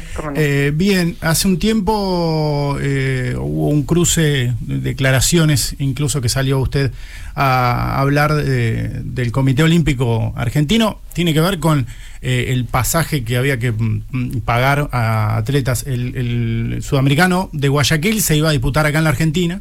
Eh, por cuestiones de pandemia se trasladó a Ecuador y hubo un, este, cierta cantidad de atletas que no pudieron viajar porque el Comité Olímpico Argentino no, no tenía los recursos, eh, decían que no, no contaban con los recursos económicos para fletar a los este, a, estos atletas. Eh, fueron menos cantidad de atletas, de los cuales incluso se trajeron 11 medallas de ese sudamericano. De esas 11, 3 son marplatenses, eso también hay que destacarlo. Digo, ¿cómo está? Y en base también a lo que por ahí hablaba recién con Chacha, la, cuestión de las becas, eh, hay un proyecto eh, a largo plazo, un poco más largo plazo de lo que es Juegos Olímpicos también para, teniendo en cuenta que en, en- en Argentina levantamos una baldosa y sale un atleta que hace las cosas bien, sin recursos económicos. Eh, ¿Qué plan o qué proyecto, si es que hay, a largo plazo en ese sentido? Bueno, primero de lo que mencionaste, comentarte que no es que no había recursos para trasladar a la totalidad de los atletas. Los recursos estaban. Lo que no hubo fue voluntad de trasladar a la totalidad de los atletas. Un criterio de, si se quiere, eh, una representación de élite, digamos, Claro. por sobre la que teníamos desde el gobierno nacional, desde la línea de Estado en representación en el ENAR, que era contraria, que era que si estaba la posibilidad de trasladar a la totalidad de la delegación y que los atletas más jóvenes comenzaron a tener un roce internacional, más teniendo este contexto de pandemia, bueno, que se aprovechara. Porque aparte, por otro lado, terminó costando lo mismo trasladar a 19 atletas en vuelos regulares, que era la opción que planteaba el Comité Olímpico Argentino, eh, que alquilar un avión para toda la delegación completa, que fue la alternativa que finalmente se hizo gracias al apoyo solidario de la gente y de la gestión que realizó Santi Maratea. Así que la verdad es que justamente lo que estábamos planteando del Gobierno Nacional en la discusión hacia adentro del Ente Nacional de Alto Rendimiento era que se optara por esa opción que le da una posibilidad a nuestros atletas y nuestras atletas de representación nacional del atletismo de tener la posibilidad de participar del Sudamericano de Guayaquil. Lamentablemente no contamos con el apoyo del Comité Olímpico Argentino. Bueno, no pudo ser posible. Sí lo fue gracias a... No, lo- no pudo ser posible a través de los mecanismos que tenemos y del presupuesto que tenemos afectado al alto rendimiento, eh, que son esos 1.300 millones de pesos que justamente están para atender estas necesidades. Lamentablemente no fue posible, sí lo fue gracias a la solidaridad de la, a la, solidaridad de la gente. Respecto a la planificación y a la proyección, bueno, justamente en el Estado y desde los criterios que tenemos desde nuestra gestión, nos parece importante tener una planificación mejor, más planteada a largo plazo, una utilización mejor de los recursos. Los recursos son finitos, a ver si es Sí. por discutir presupuesto y por pedir más presupuesto, todos vamos a levantar la mano, Claro, obviamente, ¿no? claro, claro. Porque bueno, todo lo que podamos lograr de presupuesto a favor de tener más competencias y, y de poder tener una mejor preparación y de poder abarcar eh, un esquema mayor, digamos, de representación nacional, obviamente que, que todos vamos a estar a favor de eso. Ahora, lo que nos parece es que con lo que tenemos, bueno, tenemos que poder hacer algo mejor y más planificado para poder abarcar una cantidad mayor de competencias. Eh, estamos en diálogo con Inés Arrondo, secretaria de Deportes eh, de la Nación, y, y entiendo, eh, eh, porque en aquel momento hubo acusaciones cruzadas eh, contra el, el COA, el Comité Olímpico Argentino, que todavía no, no quedaron muy bien las cosas, por lo que escuché recién, digo, no, no, no sé, ah, ¿se solucionó el inconveniente que había? ¿Están de acuerdo? ¿Están trabajando juntos? A ver, eh, nosotros tenemos un- una instancia de, de representación dentro de lo que es el ente nacional de alto rendimiento, en donde, bueno, se deben dar, es necesario que se den las discusiones pertinentes para poder abarcar las gestiones conjuntas que tenemos que realizar desde ahí.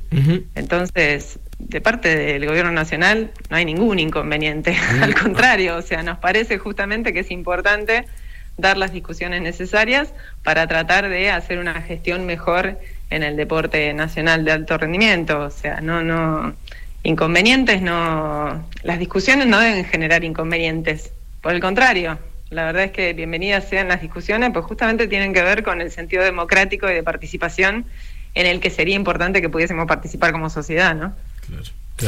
Inés Barbie Benítez te habla. Me gustaría saber cómo está tu relación actualmente con Juan Curuchet, Walter Pérez y Federico Molinari. ¿Existieron los supuestos mensajes vía WhatsApp y redes sociales donde se te acusa de haberlos agredido?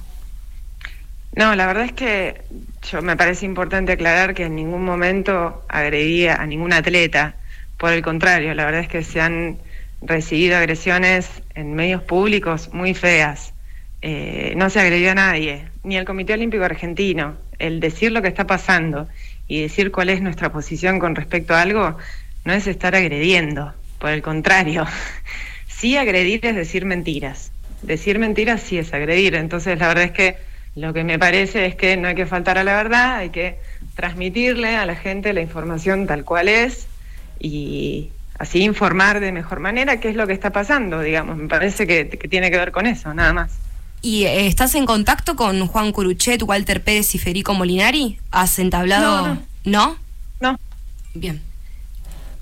Eh, cortito, Inés, más que o te tengo que aprovechar teniendo en cuenta que fuiste una, una leona. eh, Formaste parte de- de- del plantel, eh, quizás de la época Bueno, dorada. dicen que se sigue siendo. Sí, claro, tal cual. Eh, eh, está muy bien la corrección, tal cual. Capa- capaz que es más león ahora desde un cargo público como el que está, capaz que, que tiene que- antes. sí. Sí. claro. No, una, una este, mm, eh, expectativas eh, en, en base a lo que se viene. Si querés amplificarlo a todo lo que es las disciplinas, sacando lo que es el fútbol, que más o menos eh, lo más popular, digamos, ¿qué expectativa tiene en, eh, en relación a lo que se viene? Toda la delegación argentina que estará viajando a los próximos Juegos Olímpicos y si queremos eh, puntualizar en, lo- en- el plantel femenino de, hockey que nos va a estar representando seguramente ahí en Tokio. Mm, A ver, tanto de- de mi parte como de mi equipo de trabajo, la verdad es que hemos habitado el deporte toda la vida y por suerte desde distintas perspectivas, porque hemos sido deportistas, hemos sido entrenadores y entrenadoras, hemos sido dirigentes también eh, y siempre hemos habitado el deporte amateur, entonces de alguna manera sabemos cómo es el sentir de cada uno de los actores que construyen al deporte argentino todos los días. Sabemos lo que sienten los deportistas, porque lo, hemos- lo he vivido en carne propia. Sabemos lo que sienten los dirigentes también, porque también hemos estado en el rol de, de la dirigencia. Sabemos lo que sienten los entrenadores y entrenadoras. Y eso la verdad es que procuramos que, que sea información que nos sea útil para tomar mejores decisiones desde el lugar en el que nos toca estar hoy por hoy, que es una responsabilidad muy, muy grande y muy linda, eh, y que pretendemos justamente que, que pueda llevar a los cambios estructurales que son importantes hacer en el deporte argentino, a mejorar el esquema de desarrollo, a pensar al deporte de manera integral, no de manera disociada entre el desarrollo y el alto rendimiento, pues la verdad es que no pueden vivir uno sin el otro. Es eh, ridículo pensar al alto rendimiento como algo abstracto, que sucede porque de repente el talento sale de la nada, porque la verdad es que si podemos mejorar nuestras estructuras de desarrollo y hacer que el deporte llegue a la gente, eh, vamos a tener más atletas de alto rendimiento. No caben dudas, lo dijeron cuando, cuando arrancó eh, la nota, que está lleno de talentos nuestro país, lleno de talentos nuestro país. Bueno, lo que tenemos que hacer es generar oportunidades y, y que cuando esos talentos surgen y, y aparecen a la luz, que estén las condiciones dadas para que puedan hacer esa preparación como corresponde, puedan tener la competencia necesaria eh, y podamos crecer en un esquema de alto rendimiento y de representación nacional que es muy importante. Muy importante en cuanto a la referencia, a la construcción de una identidad nacional. Nuestros atletas y nuestras atletas son referentes muy positivos para la sociedad, para nuestros jóvenes, para que se acerquen a tener una vida más saludable, con hábitos de vida eh, saludables, con un sentido de superación importante, eh, con un sentido colectivo importante, pues la verdad es que lo que representa un equipo adentro de una cancha es mucho para la sociedad. eh, y es lo que necesitamos construir también, ¿no? Y en eso el deporte es una herramienta muy valiosa. Bien. Por eso es tan importante atender eh, la representación nacional, por eso es importante atender las necesidades de, de nuestros atletas y de nuestras atletas, y para eso estamos trabajando todos los días. La realidad es que estamos abocados justamente a, a estar todo lo cerca que haga falta, a abarcar todas esas necesidades. Es un contexto muy adverso, hay que decirlo, porque la verdad es que esta pandemia ha golpeado muy fuerte al deporte mundial, ha dejado todos los calendarios internacionales patas para arriba, eh, y bueno, poco a poco, a medida que va eh, avanzando el plan de vacunación mundial, se van recomponiendo un poco los sistemas de competencias. Ojalá que estos Juegos de Tokio se puedan dar de, de la mejor manera. Hubo un esfuerzo muy grande de nuestros atletas para poder llegar acá, eh, con todas las dificultades que se les plantearon. Y, y bueno, levantar las banderas, ¿no? Claro. Me parece que eso es el sentido más lindo que, que puede haber. El otro día le, le entregamos a Lucas Guzmán, a nuestro taekwondista que, Sí, que sí. va a estar en, en Tokio, que arrancó para Kazajistán su bandera de Argentina, para que la lleve, para que lo acompañe. Pues la realidad es que va a tener a todo un país acompañándolo y alentándolo, bueno. así que bueno. es el mejor simbolismo que, que podemos tener. Inés Arrondo aclarando, contándonos eh, la- las buenas nuevas que tienen que ver con la Secretaría de Deportes de la Nación. Te mando un beso muy grande, un saludo y gracias por este contacto. ¿eh? Un abrazo fuerte. Ahí estamos. Chau, chau. eh. 12 del mediodía, hora en punto, en CNN Radio.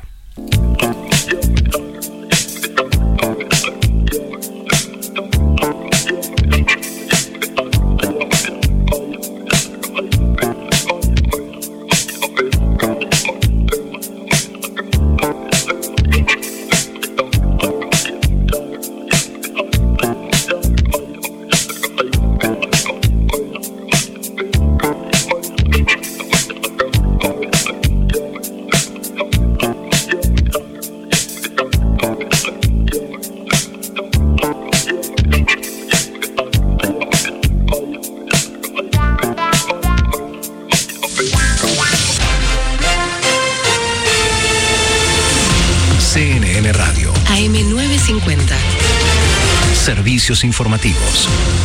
Hora 12, un minuto. La temperatura en Buenos Aires 17 grados 3, humedad 63%.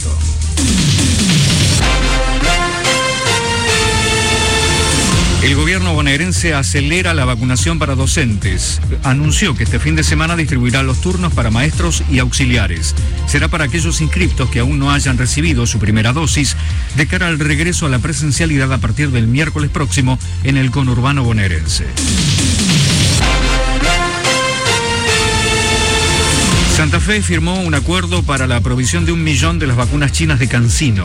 El gobernador Omar Perotti destacó que este convenio será complementario de las partidas que les asigna el Ejecutivo Nacional.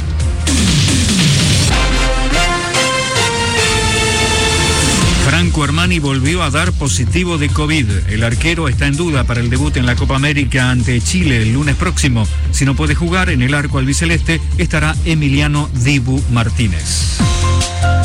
Reducción de calzada en Cruz y La Carra por un operativo policial. Traza liberada en Avenida Corrientes y Libertad.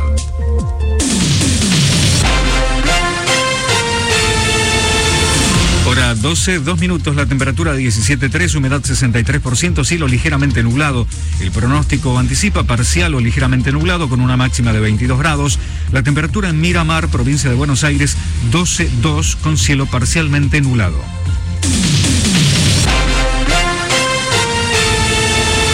Seguí informado en cnnradio.com.ar. CNN Radio. AM950. Siempre. Siempre. Del lado de la información. Lleva CNN Radio en tu celular. Busca la aplicación. CNN Radio Argentina. Disponible en App Store y Play Store. CNN Radio. En Mar del Plata, FM 88.3. CNN Radio. Siempre. Del lado de la información. Estás escuchando CNN Hora 10. Mar del Plata. Con la conducción de Darío Chacha Durán. CNN Radio. Siempre. Del lado de la información.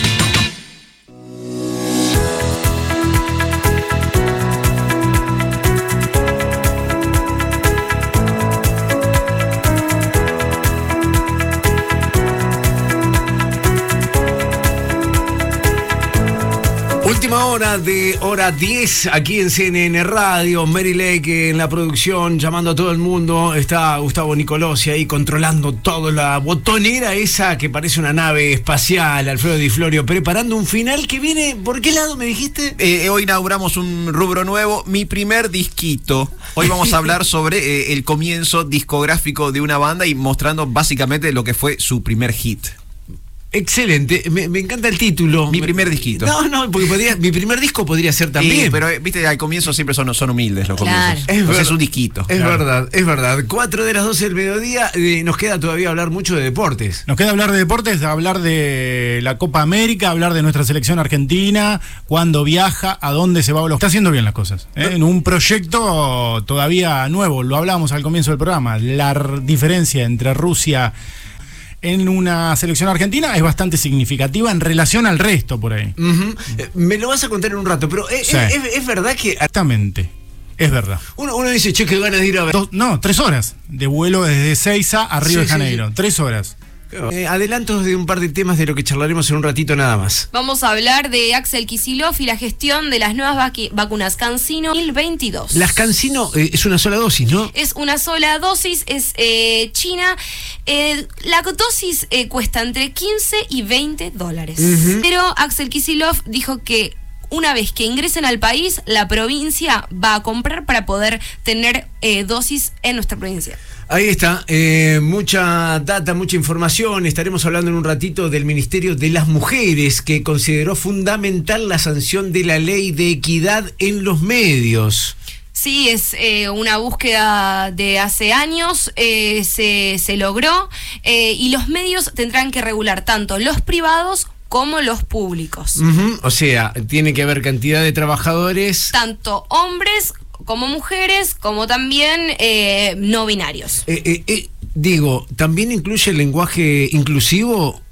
Eh, El proyecto es, eh, lo, lo estuvimos charlando fuera de aire, eh, todavía se está charlando de una nueva ley eh, donde tendríamos que empezar a incluir de forma obligatoria el lenguaje inclusivo Y con eso se podría empezar a dividir o repartir lo que son las pautas publicitarias. O sea, cada medio va a tener eh, un- una numeración. Claro. eh, aprobado o no aprobado. Vamos a poner del, de- del 1 al 10. eh, Sí. Tenés un 10. Bueno, la pauta publicitaria por ahí te Mm. recompensa mejor porque el 10 lo obtuviste por usar eh, el. Más lenguaje inclusivo. Claro. Lenguaje inclusivo. Es raro. Es extraño, siempre decimos, ¿no? Democracia y no imponer. Eso Claro. es lo, lo- lo más importante, ¿no? Estamos en democracia, no hay que imponer ningún tipo de cosa.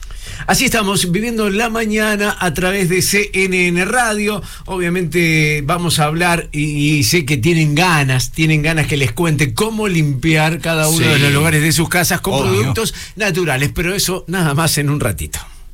Estás escuchando CNN Hora 10. Mar del Plata. Con la conducción de Darío Chacha Durán. CNN Radio. Siempre. Del lado de la información.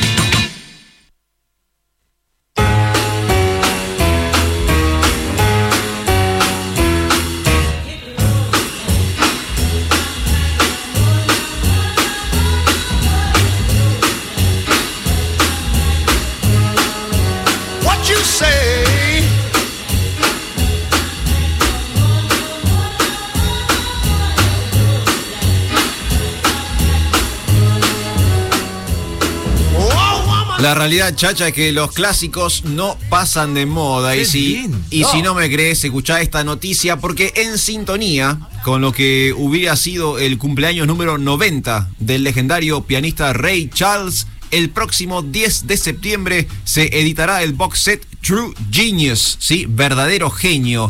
Nombre del box set dedicado eh, a lo que sería el cumpleaños número 90 del gran Ray Charles. La caja va a reunir 90 canciones completamente remasterizadas, además de 8 temas nuevos y un álbum en vivo inédito del año 1972. Ese mismo día, estamos hablando del 10 de septiembre próximo, y por primera vez toda la discografía de Ray Charles va a estar disponible para escuchar y descargar desde plataformas digitales. Este box set se podrá conseguir en formato CD o vinilo y tendrá además una versión deluxe que va a venir acompañada por un libro con fotos nunca vistas y textos del gran Quincy Jones. Así que estamos eh, preparándonos para lo que hubiera sido el cumpleaños número 90 de Ray Charles el día 10 de septiembre con la edición del box set True Genius. have to pack my things and go.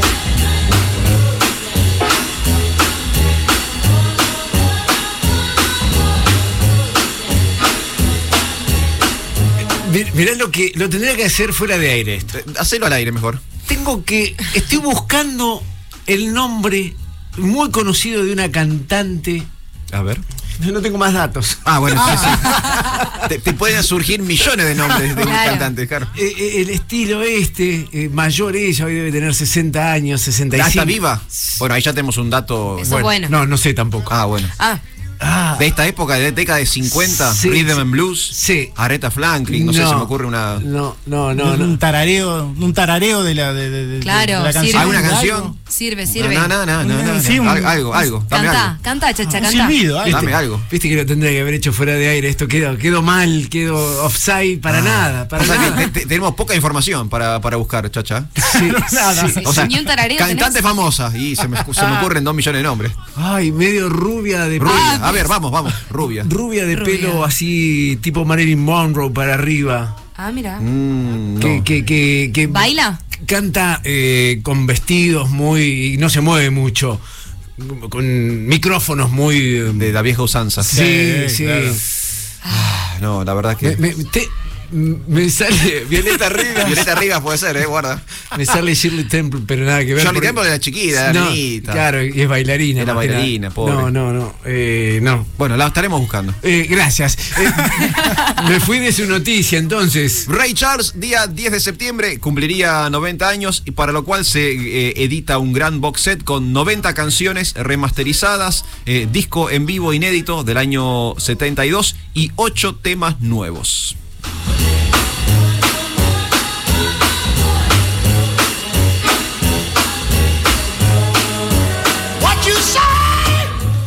En la semana ocurrieron cosas. El Ministerio de las Mujeres, Políticas de Género y Diversidad Sexual del Gobierno de la Provincia de Buenos Aires amplió el alcance de la tarjeta alimentar para el colectivo travesti trans y así garantizarle seguridad alimentaria.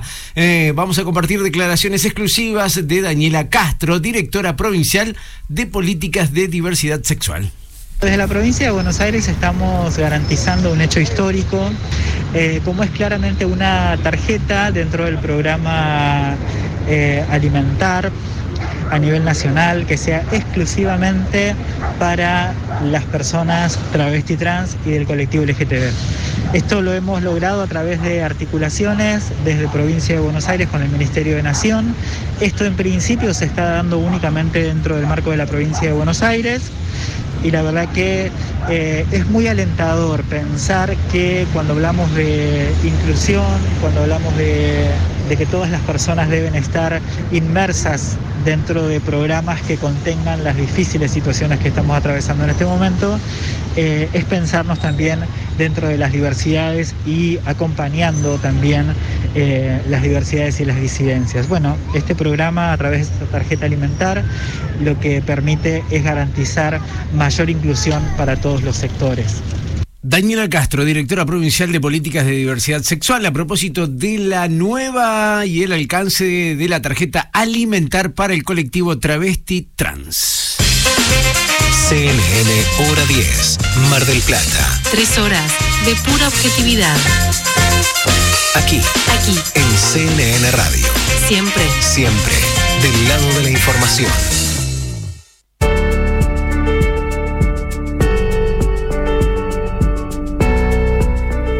13 de las 12 del mediodía y llegó un momento esperado. eh. El equipo. Sí, estoy anotando, ¿eh? Ansioso, papel en mano, lapicera, trucos para limpiar la casa con productos naturales, Me chicos. gusta. Atenti, tomen nota eh, y pónganlo a prueba. Por ejemplo, canillas, piletas, la ducha, ¿con qué la limpian? Y tengo que decir una marca, que es una especie como de... ¿Abrasivo? Claro. Sí. Ajá. Sí. Pasa que son nombres de marcas. Claro. Bueno, Puloy. Olvídate, olvídate, olvídate. Tengo varios. eh, ¿Qué tenés? tips. Trapo humedecido con jugo de limón o vinagre. Ah, interesante. Saca brillo a las canillas. Muy bien, ¿eh? Atenti. El jugo de limón, no de la botellita. Ah, Del ahí limón, limón. Te van a quedar después algunos cositos de limón, pero bueno. Eh, bueno, una, una semillita más, semillita Rico menos. olor igual. no, es buenísimo. Truco 2, atenti. eh, la basura, el tachito de basura, ¿dónde está? Sí. ¿Afuera o adentro de casa? Adentro. Adentro. En la cocina. Sí. Hace olor. Ah, es Y terrible. sí. El truco natural, ¿Cuál es? que no sé si es tan natural, pero papel de diario Sí. en el fondo Sí. absorbe los líquidos que puede llegar a tener la, la hierba y saca olores, chicos. Muy bien. Espectacular. Papel, Papel diario. de diario abajo. ¿Sirve como desodorante papel diario? Sí, pero Si no me lo froto. Para.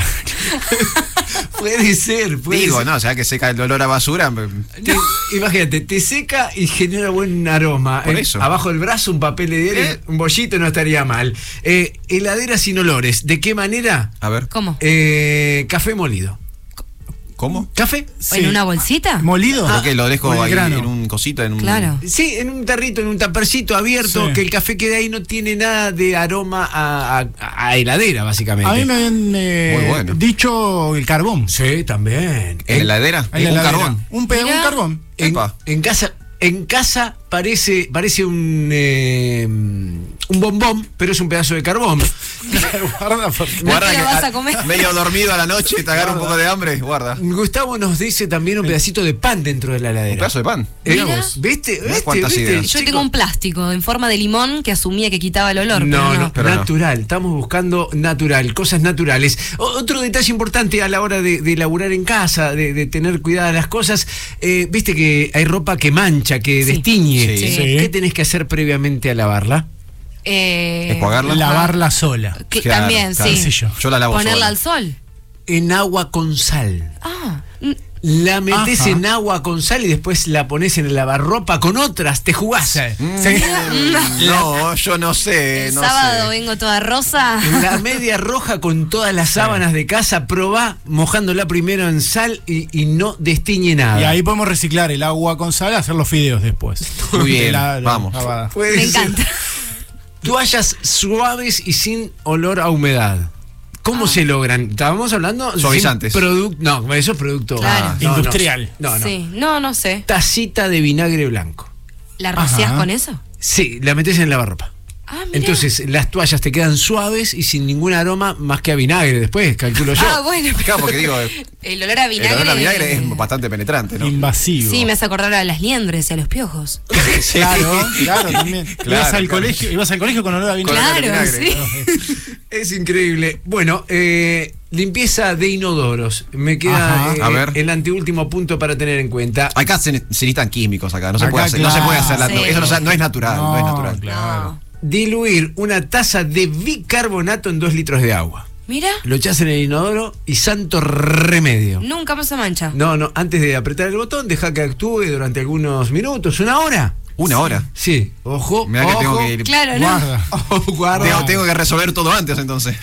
Claro, claro, claro. Y por último, para limpiar ventanas y que queden brillosas, transparentes, Sí, eh, que no sean eh, translúcidas, sino transparentes, vinagre también. ¿eh? Perfecto. Eh, trapito con vinagre. O sea que vinagre, alcohol y sal. Con esas tres cosas ya Y limpio limón. toda la casa. Y limón. Limón. Santo remedio, cuidados naturales para tu hogar.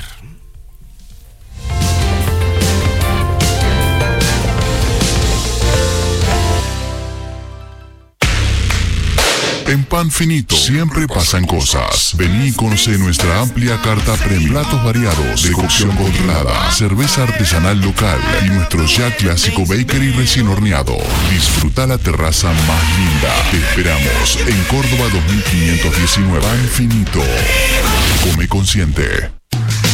Farmacias Previley, siempre pensando en vos. Productos para la salud, dermocosmética, cuidado capilar, corporal, dental. Envío sin cargo al 223 697 6182. Laboratorio CDAC Medio Ambiente. Análisis de agua, alimentos y efluentes. España 1442. Contacto 223-604-7188 o medioambiente.cdac.com.ar. Piazzola 100 reprograma sus fechas. Festejamos los 100 años de Astor Piazzolla en tres jornadas memorables. Jueves 7 de octubre, Piazzola 100 años. Junto a la Orquesta Filarmónica de la Ciudad de Buenos Aires y la voz de Susana Rinaldi, Viernes 8 de octubre. Amelita Baltar y el Proyecto Eléctrico Piazzolla. Sábado 9 de octubre, Piazzola Place Piazzola Centenario. Con Escalandrum, Elena Roger y Jairo, bajo la dirección de Daniel Pipi Piazzolla. Piazzola 100, En Mar del Plata, un homenaje sin precedentes y de nivel mundial. una coproducción del Teatro Colón de Buenos Aires y el Teatro Tronador de Mar del Plata. 7, 8 y 9 de octubre, 20-30 horas, en el Teatro Tronador, Santiago del Estero 1746. Entradas anticipadas en tuentrada.com. Piazzola. Solo Piazzola. El coronavirus no es un problema tuyo. Es un problema de todos. Si te lavas las manos con frecuencia, Si mantenés limpio tu entorno, si evitas contactos innecesarios, cuidás también a los demás. Podemos hacerlo. CNN Radio, AM950. siempre del lado de la información.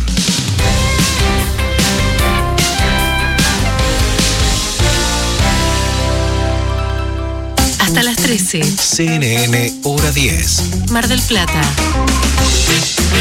CNN Radio, Siempre. siempre del lado de la información.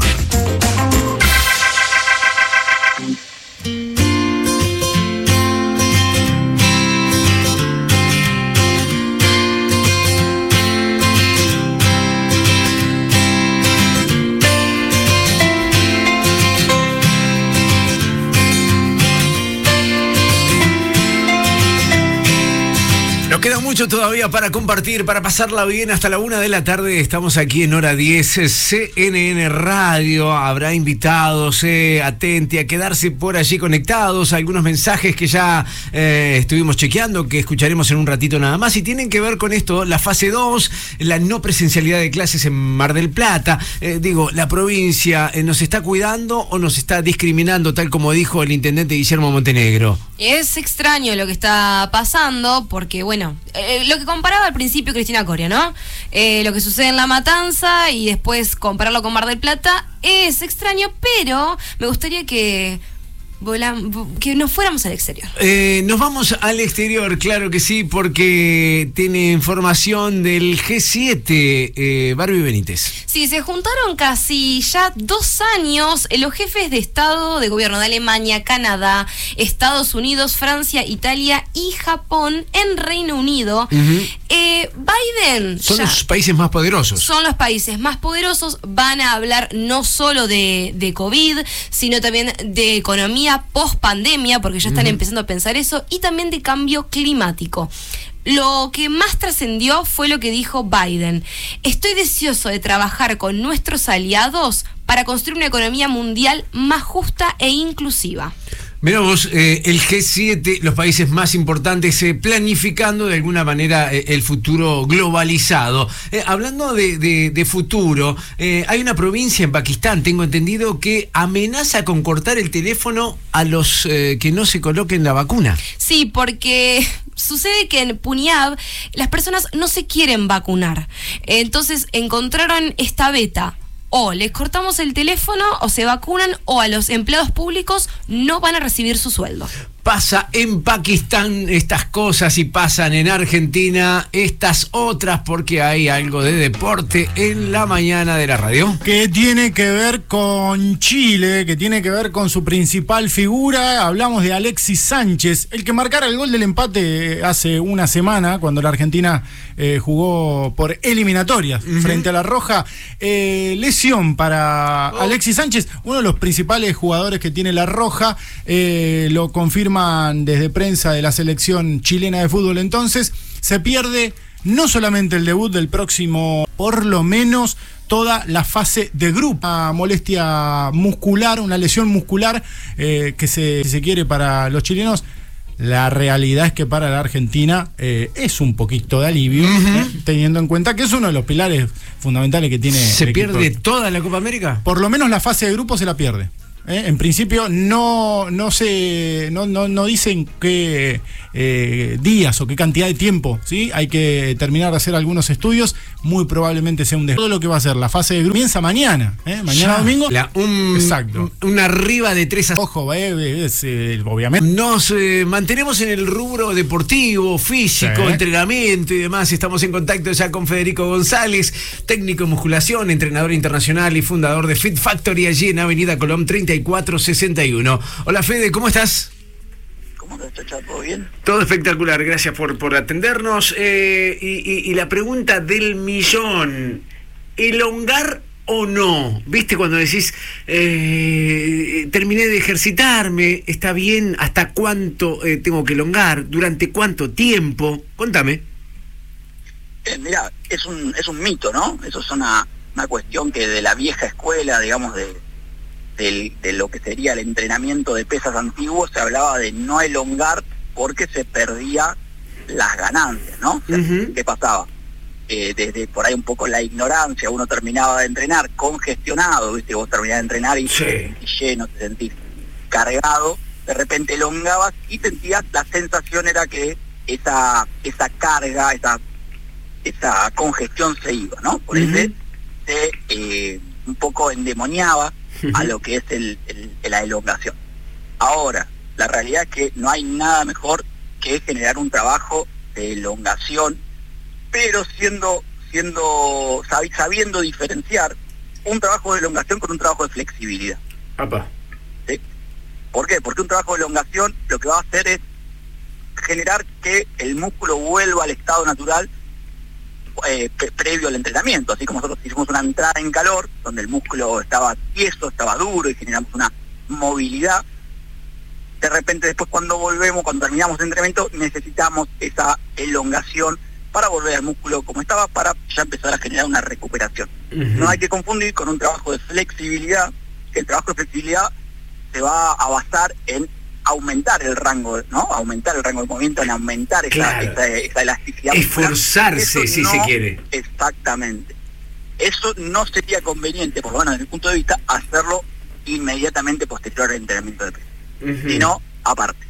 ¿Cómo entender cuál es la medida justa, no? El, el- el punto medio de, la flexibilizar a full o elongar simplemente para eh, hacer que el músculo después no duela. El trabajo de elongación es un trabajo pasivo. El trabajo de elongación es un trabajo donde no vamos a buscar aumentarnos, donde no vamos a buscar, como dijiste, esforzarnos, sino sentir, tener esa sensación de que el músculo se está estirado hasta ahí nomás. Ahora, ya un trabajo de flexibilidad nosotros vamos a buscar mediante técnicas de respiración, mediante técnicas de eh, contracción y relajación, buscar aumentar ese rango, ¿sí? Es decir, vamos a tener que generar un esfuerzo, va a, haber, va a ser, si lo querés poner en una palabra un poco más doloroso. En cambio, el, el- la, la elongación posterior al entrenamiento no tiene que ser nada doloroso, simplemente tiene que ser así como entramos en calor e hicimos también una, una entradita en calor con un aeróbico o con movimientos articulares eh, específicos del entrenamiento o con una elongación pasiva, Sí, del sí. mismo modo vamos a generar esta, esta elongación posterior. Eh, ¿Tengo que hacer lo que me hace bien al músculo que yo siento que me hace bien o, o- o hay técnicas para elongar? Digo, porque, por ejemplo, no sé, quiero elongar, no sé, hice pecho y, y yo siento que eh, este movimiento me hace bien. ¿Estás ahí? Ah, eh, digo, este, este movimiento me hace bien, eh, digo, y por ahí no tiene la técnica. ¿Qué debo respetar? de forma práctica, ¿no?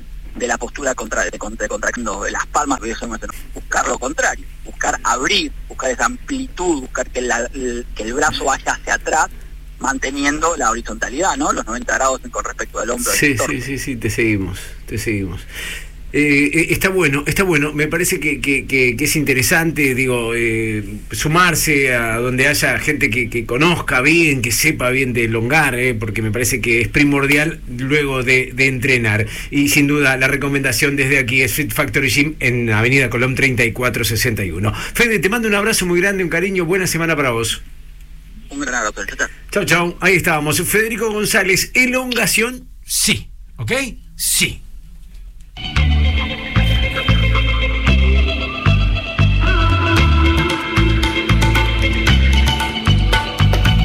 CNN, hora 10, aquí en CNN Radio. Siempre del lado de la información.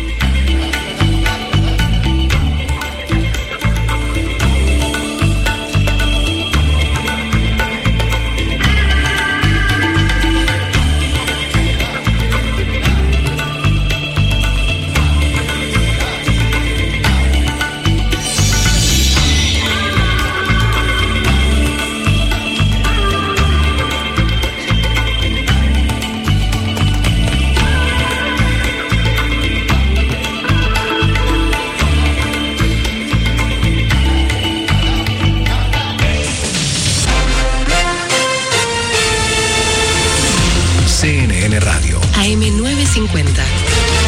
servicios informativos. Hora 12, 30 minutos, temperatura en Buenos Aires 17.3, humedad 63%.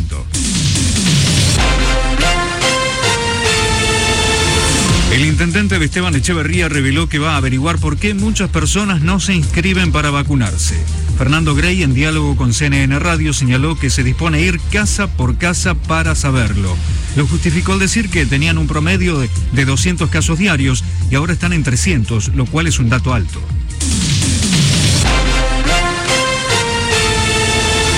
La provincia de Buenos Aires confirmó que autorizará la apertura de los shoppings. Será para los distritos del conurbano que estén en fase 3. Así lo aseguró el jefe de gabinete bonaerense Carlos Bianco, que además dijo que los locales gastronómicos podrán trabajar con un 30% de aforo.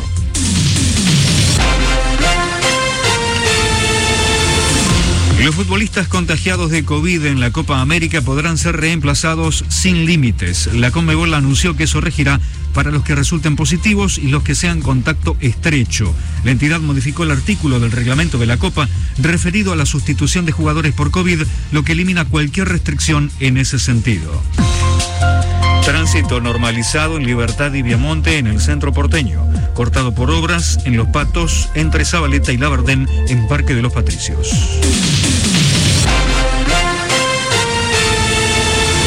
Doce, 32 minutos, la temperatura en Buenos Aires 17.3, humedad 63%, cielo ligeramente nublado. El pronóstico anticipa para Capital y Gran Buenos Aires ligeramente o parcialmente nublado con una máxima de 22 grados. La temperatura en San Miguel de Tucumán 17.2 con cielo despejado.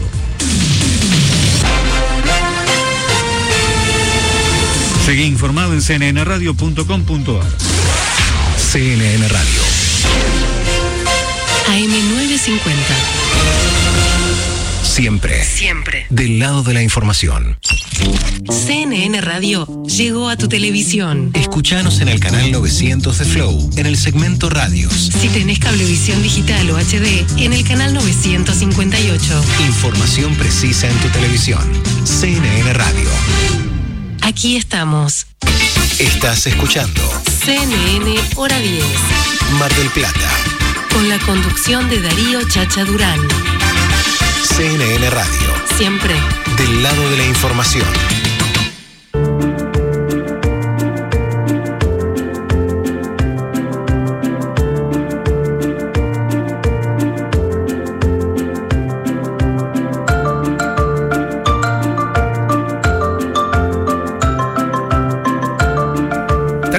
Minutos de las 12 del mediodía, eh, muchísimos mensajes, eh, chequeando gente que manda saludos, eh, me encanta. ¿Y qué opina?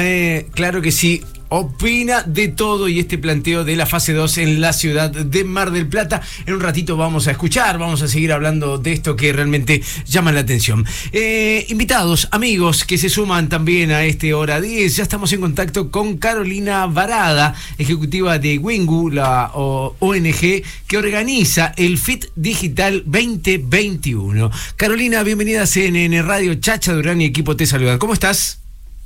Hola Chacho, hola al equipo, muy bien, muchas gracias por invitarnos. No, por favor, eh, el placer es nuestro porque suena muy interesante este festival que, que une causas sociales con tecnología. Eh, la verdad que eh, es- está bárbaro, te lo digo así, está bárbaro. Contanos un poquito, Caro. Sí, la verdad que en este momento sabemos lo complejo que es para las iniciativas sociales poder estar al tanto de todas las novedades de tecnología, entender los diferentes usos, cómo transformarse, cómo adaptarse.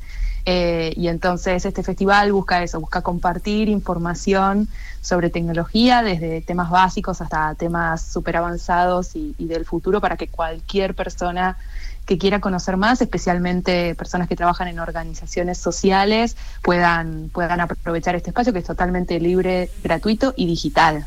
Qué bárbaro.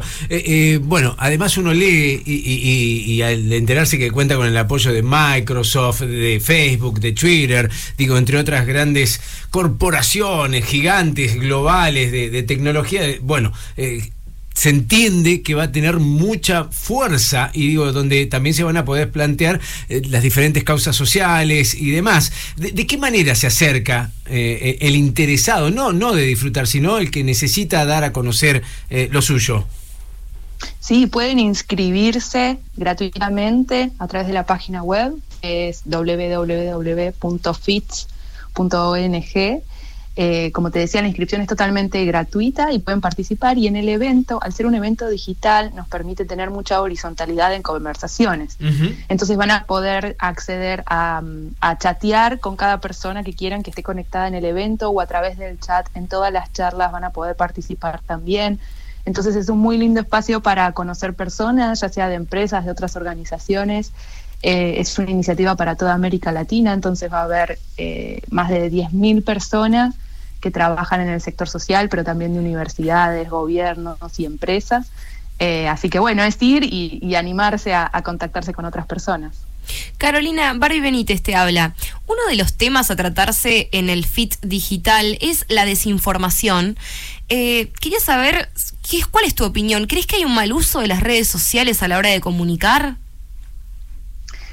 Bueno, eh, algo que trabajamos en, en el FITS es el uso de la tecnología. O sea, la tecnología es una herramienta que puede ser bien utilizada o mal utilizada. Eh, incluso una red social puede ser a la vez bien utilizada y mal utilizada. Entonces, en el FITS trabajamos a través de la desinformación, a través de, tenemos también un panel sobre derechos digitales que habla sobre vigilancia en contextos de COVID a través de las aplicaciones que generan los gobiernos. Eh, también tenemos otro panel sobre violencia de género en redes sociales. Entonces está abordado desde diferentes temáticas para pensar cómo usamos correctamente esta tecnología y cómo nos cuidamos también al usar esta tecnología de que no nos pasen estas cosas, de caer en la desinformación o de cuidar nuestra privacidad de datos. Estamos en contacto con Carolina Varada, directora ejecutiva de Wingu, organizadora del Fitch Digital 2021. Y Carolina, quería consultarte un poco en, en sintonía con la pregunta que recién hizo Barbie. Eh, vivimos en este mundo, digamos, 100% digital ahora, ¿no? Con el tema de la pandemia, todo el mundo eh, se está viendo de forma digital, comunicándose de forma digital, el trabajo es de forma digital. Eh, en cuanto a la organización particular de ustedes, eh, ¿qué nuevos desafíos eh, están encontrando en cuanto a la población en general que de un día para otro, o digamos de unas semanas para otra, tuvo que trasladar, digamos, toda su vida de una casi 100% presencialidad a una casi 100% eh, versión virtual online? Sí, la verdad es que nos pone muy, muy orgullosas poder ver la transformación de las personas y de las organizaciones de un minuto al otro, esa capacidad de adaptación, de, de- porque es muy importante que las organizaciones sociales puedan seguir respondiendo eh, con los destinatarios, con los programas que están realizando. Y vimos una, una gran capacidad de adaptación. También vimos que las organizaciones necesitan ayuda en esta transformación digital. Entonces, bueno, desde Wingu ocupamos ese rol de, de ayudar a las organizaciones. También en nuestra página web hay muchísimo material y justamente este evento tiene en agenda temas como eh, cómo usar redes sociales, cómo hacer estrategias de recaudación de fondos online, cómo conectarte con tus comunidades de manera digital. O sea, está centrado en todos los temas que vimos, cuestan más a la hora de trabajarlos digitalmente. Bien, y, y en cuanto a mm, organizaciones que estén este ahora ya, obviamente, como dijimos recién, todos en el mundo digital, digo, ¿hay algún rubro en particular que esté como en punta? ¿Hay unas organizaciones que se adaptaron mejor que otras? No, la verdad es que no detectamos un rubro en particular. Sí creemos que tiene mucho que ver con las organizaciones que en sus prácticas tienen incorporados eh, metodologías ágiles de trabajo, trabajan de manera más horizontal, eh, hacen empoderamiento de líderes en- en- dentro de su organización, tienen trabajo bien colaborativo. Ese tipo de organizaciones, además de adaptarse rápido, pudieron aprovechar la oportunidad, ¿no? Y entonces como salieron hasta en algún punto fortalecidas de todo esto que están viviendo.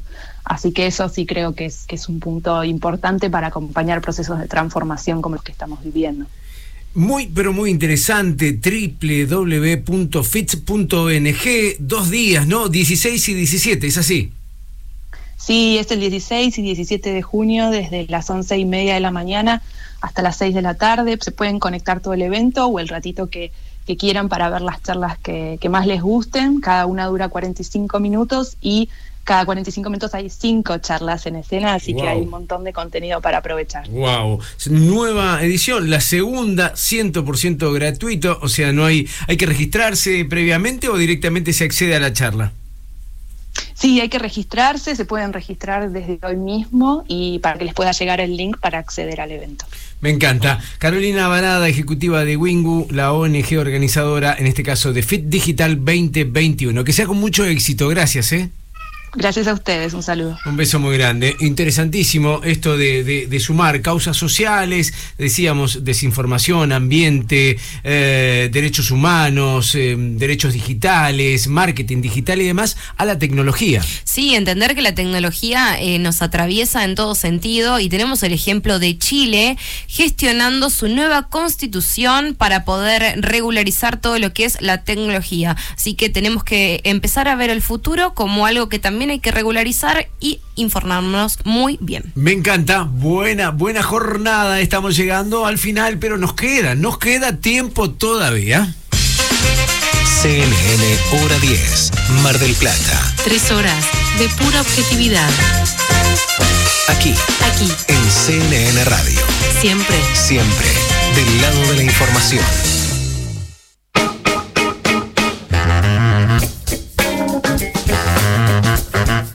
Brasil, porque tenemos que hablar. Una sola vez estuve. Muy poco, una semana estuve. Estuve al sur de Calle la Brasil. calle Ah, Brasil mira. al 800. Corrido durante varios meses eh, en su bárbaro, Sí. qué bárbaro. Y eh, a la Copa América, estar eh, debutando, abriendo esta Copa América a aquellos que amamos el fútbol y que queremos Ay, ver ay, absolutamente todos los partidos. ¿Es necesario sí. decirlo? Sí, sí, atentos con esto. Eh, 6 de la tarde Brasil-Venezuela. Bien. Sí, en Brasilia. se va a jugar este partido. Me dijiste que, que Sí. no hay un 3 a 0 por lo menos, que tengo que tener cuidado porque Venezuela eh, quizá pueda ahí marcar algo. Y puede, que hace rato viene creciendo el fútbol de Venezuela. Copa América que se han disputado en Brasil, las ha ganado ahorita. 6 de la tarde en Ecuador. Qué lindo partido. Sí, lindo partido, ¿eh? Un cable operador que va a televisar la TV pública mañana también, ¿eh? Bien. Sí. Lo, eh, seguramente también. eh, miramos todo. Todo. Sí, obvio. bueno, Pa, pa, pa, pa, se complica. Pero- y, y- y por Teis Sport, claro, bueno, y si no, las alternativas que todos ya conocemos. Eh, alojándose en un hotel en Barra de Tido, jugar en el Maracaná, porque dije Río de Janeiro, para la final. ¿eh? El estadio Nil. Ahí va, se va a debutar la selección argentina, ¿sí? De un ratito. Es 6 a Brasil, Brasil es 6, es 6 a Brasil, Brasil es 6. No se va a quedar alojado la Argentina durante toda la Copa ahí, ¿eh? Hicieron una inversión muy importante en lo que es Ezeiza, digo, los motorhomes, hablaron de recién de eso, digo, hay que justificarlo, por lo menos, digo, ¿para qué compramos esto Claro. si nos vamos a quedar en Brasil? Hay como 70 motorhomes que hicieron una pequeña ciudad ahí. Pará, ¿no podrían haber movido eh, cada uno manejando, no sé, me lo imagino a Messi. Ah, manejando lindo. a Brasil? En fila, todos juntos. Aparentemente es eh, el, el viaje es largo y por lo que dicen, por lo bajo Antonella no es de tener mucha paciencia. y Ah. Lionel como al volante como que se infla y dijo, no, no, ¿sabes qué? Prefiero ir a venir con el plantel, ya fue. Así que que van a Sí. viajar, che, es lo mejor Exacto. para controlar, pero y son charters privados, me Sí, imagino, sí, ¿no? eh, son vuelos charter privados, obviamente con todos los protocolos y, y demás. Como decíamos, Argentina va a Río. Después juega en Brasilia frente a Uruguay, ¿eh? o sea, cerca. Eh, lo mismo frente a Paraguay y cierra en el Arena Pantanal, que es el estadio que queda en Cubia- Cuyabá, que es un poquito más lejos, pero como es la última fecha, Argentina también vuelve y se va. ¿Hasta No cuándo problema. es esto? ¿Cuándo tenemos de partido aproximadamente? ¿Cuándo sería la final? La final está pautada para el 10 de julio, para el sábado 10 de julio en el Estadio Maracaná. Ahí será la final de la Copa América que se va a jugar de manera íntegra en eh, Brasil, otra vez. Se está grabando esto. ¿Quién llega a la final? Brasil. ¿Con quién? Ah.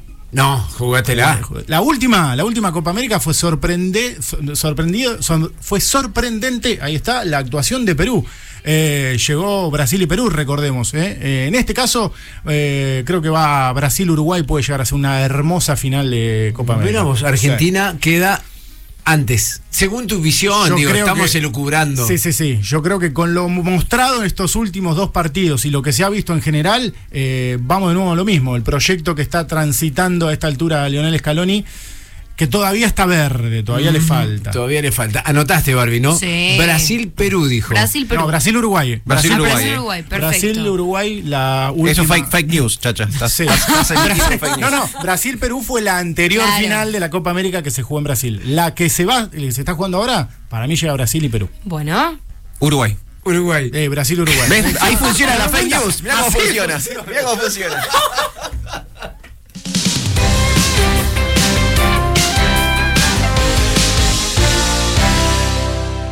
Regio, helados artesanales, bombones, alfajores, postres y almendrados. Envíos a domicilio 475-9050 y 481-8841. Seguinos en las redes. Helados Regio, los helados de Mar de Plata. Con la compra de un kilo te llevas un cuarto de regalo.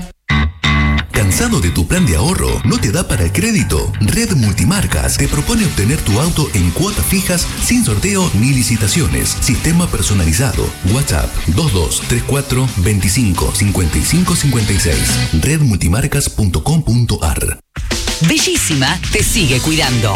Alcohol en gel Lanoderm by Bellísima. Conseguilo en las mejores farmacias y perfumerías. Alcohol en gel Lanoderm. ¿Querés ser dueño? Tu sueño es posible. Compra tu departamento sustentable sin salir de tu casa. Ahorra energía y dinero con nuestros nuevos edificios. ¿Cómo? En 120 cuotas en pesos. Contactate con nosotros por WhatsApp al 11 27 22 12 80. Grupo Dinal. Quédate en casa. www.grupodinal.com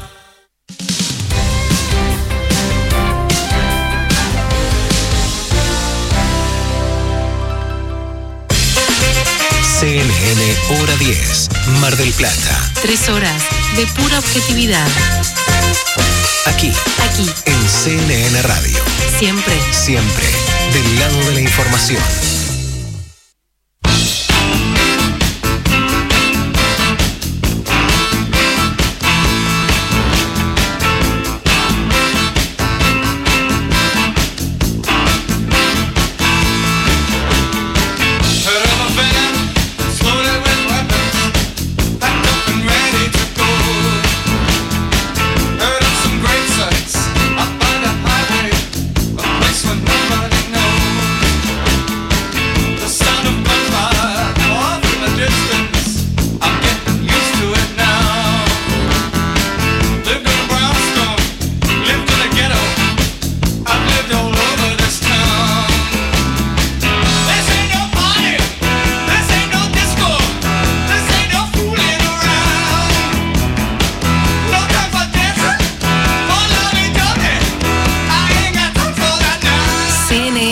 Hora 10, tres horas de pura objetividad.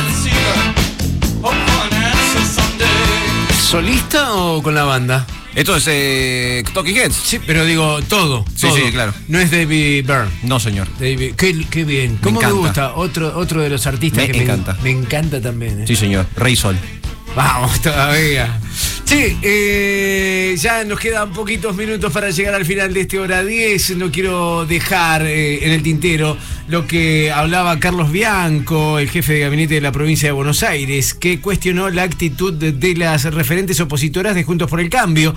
María Eugenia Vidal, que ha viajado al exterior, eh, me parece, y con esto eh, es una opinión personal, no se mete en política ni se postula a nada para las próximas elecciones.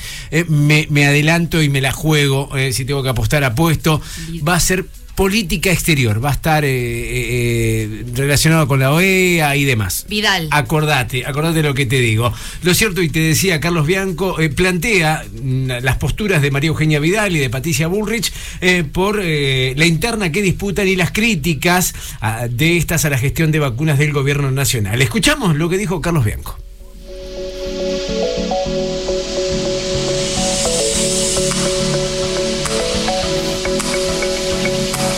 Yo le pediría a los principales referentes de Juntos por el Cambio que se la pasan, repito, todo el tiempo en la tele, hablando de internas, poniendo palos en la rueda a todo lo que hace el gobierno nacional y el gobierno provincial, pero ahora se le sumó este condimento también. Se empiezan a pelear entre ellos en el marco de una interna política.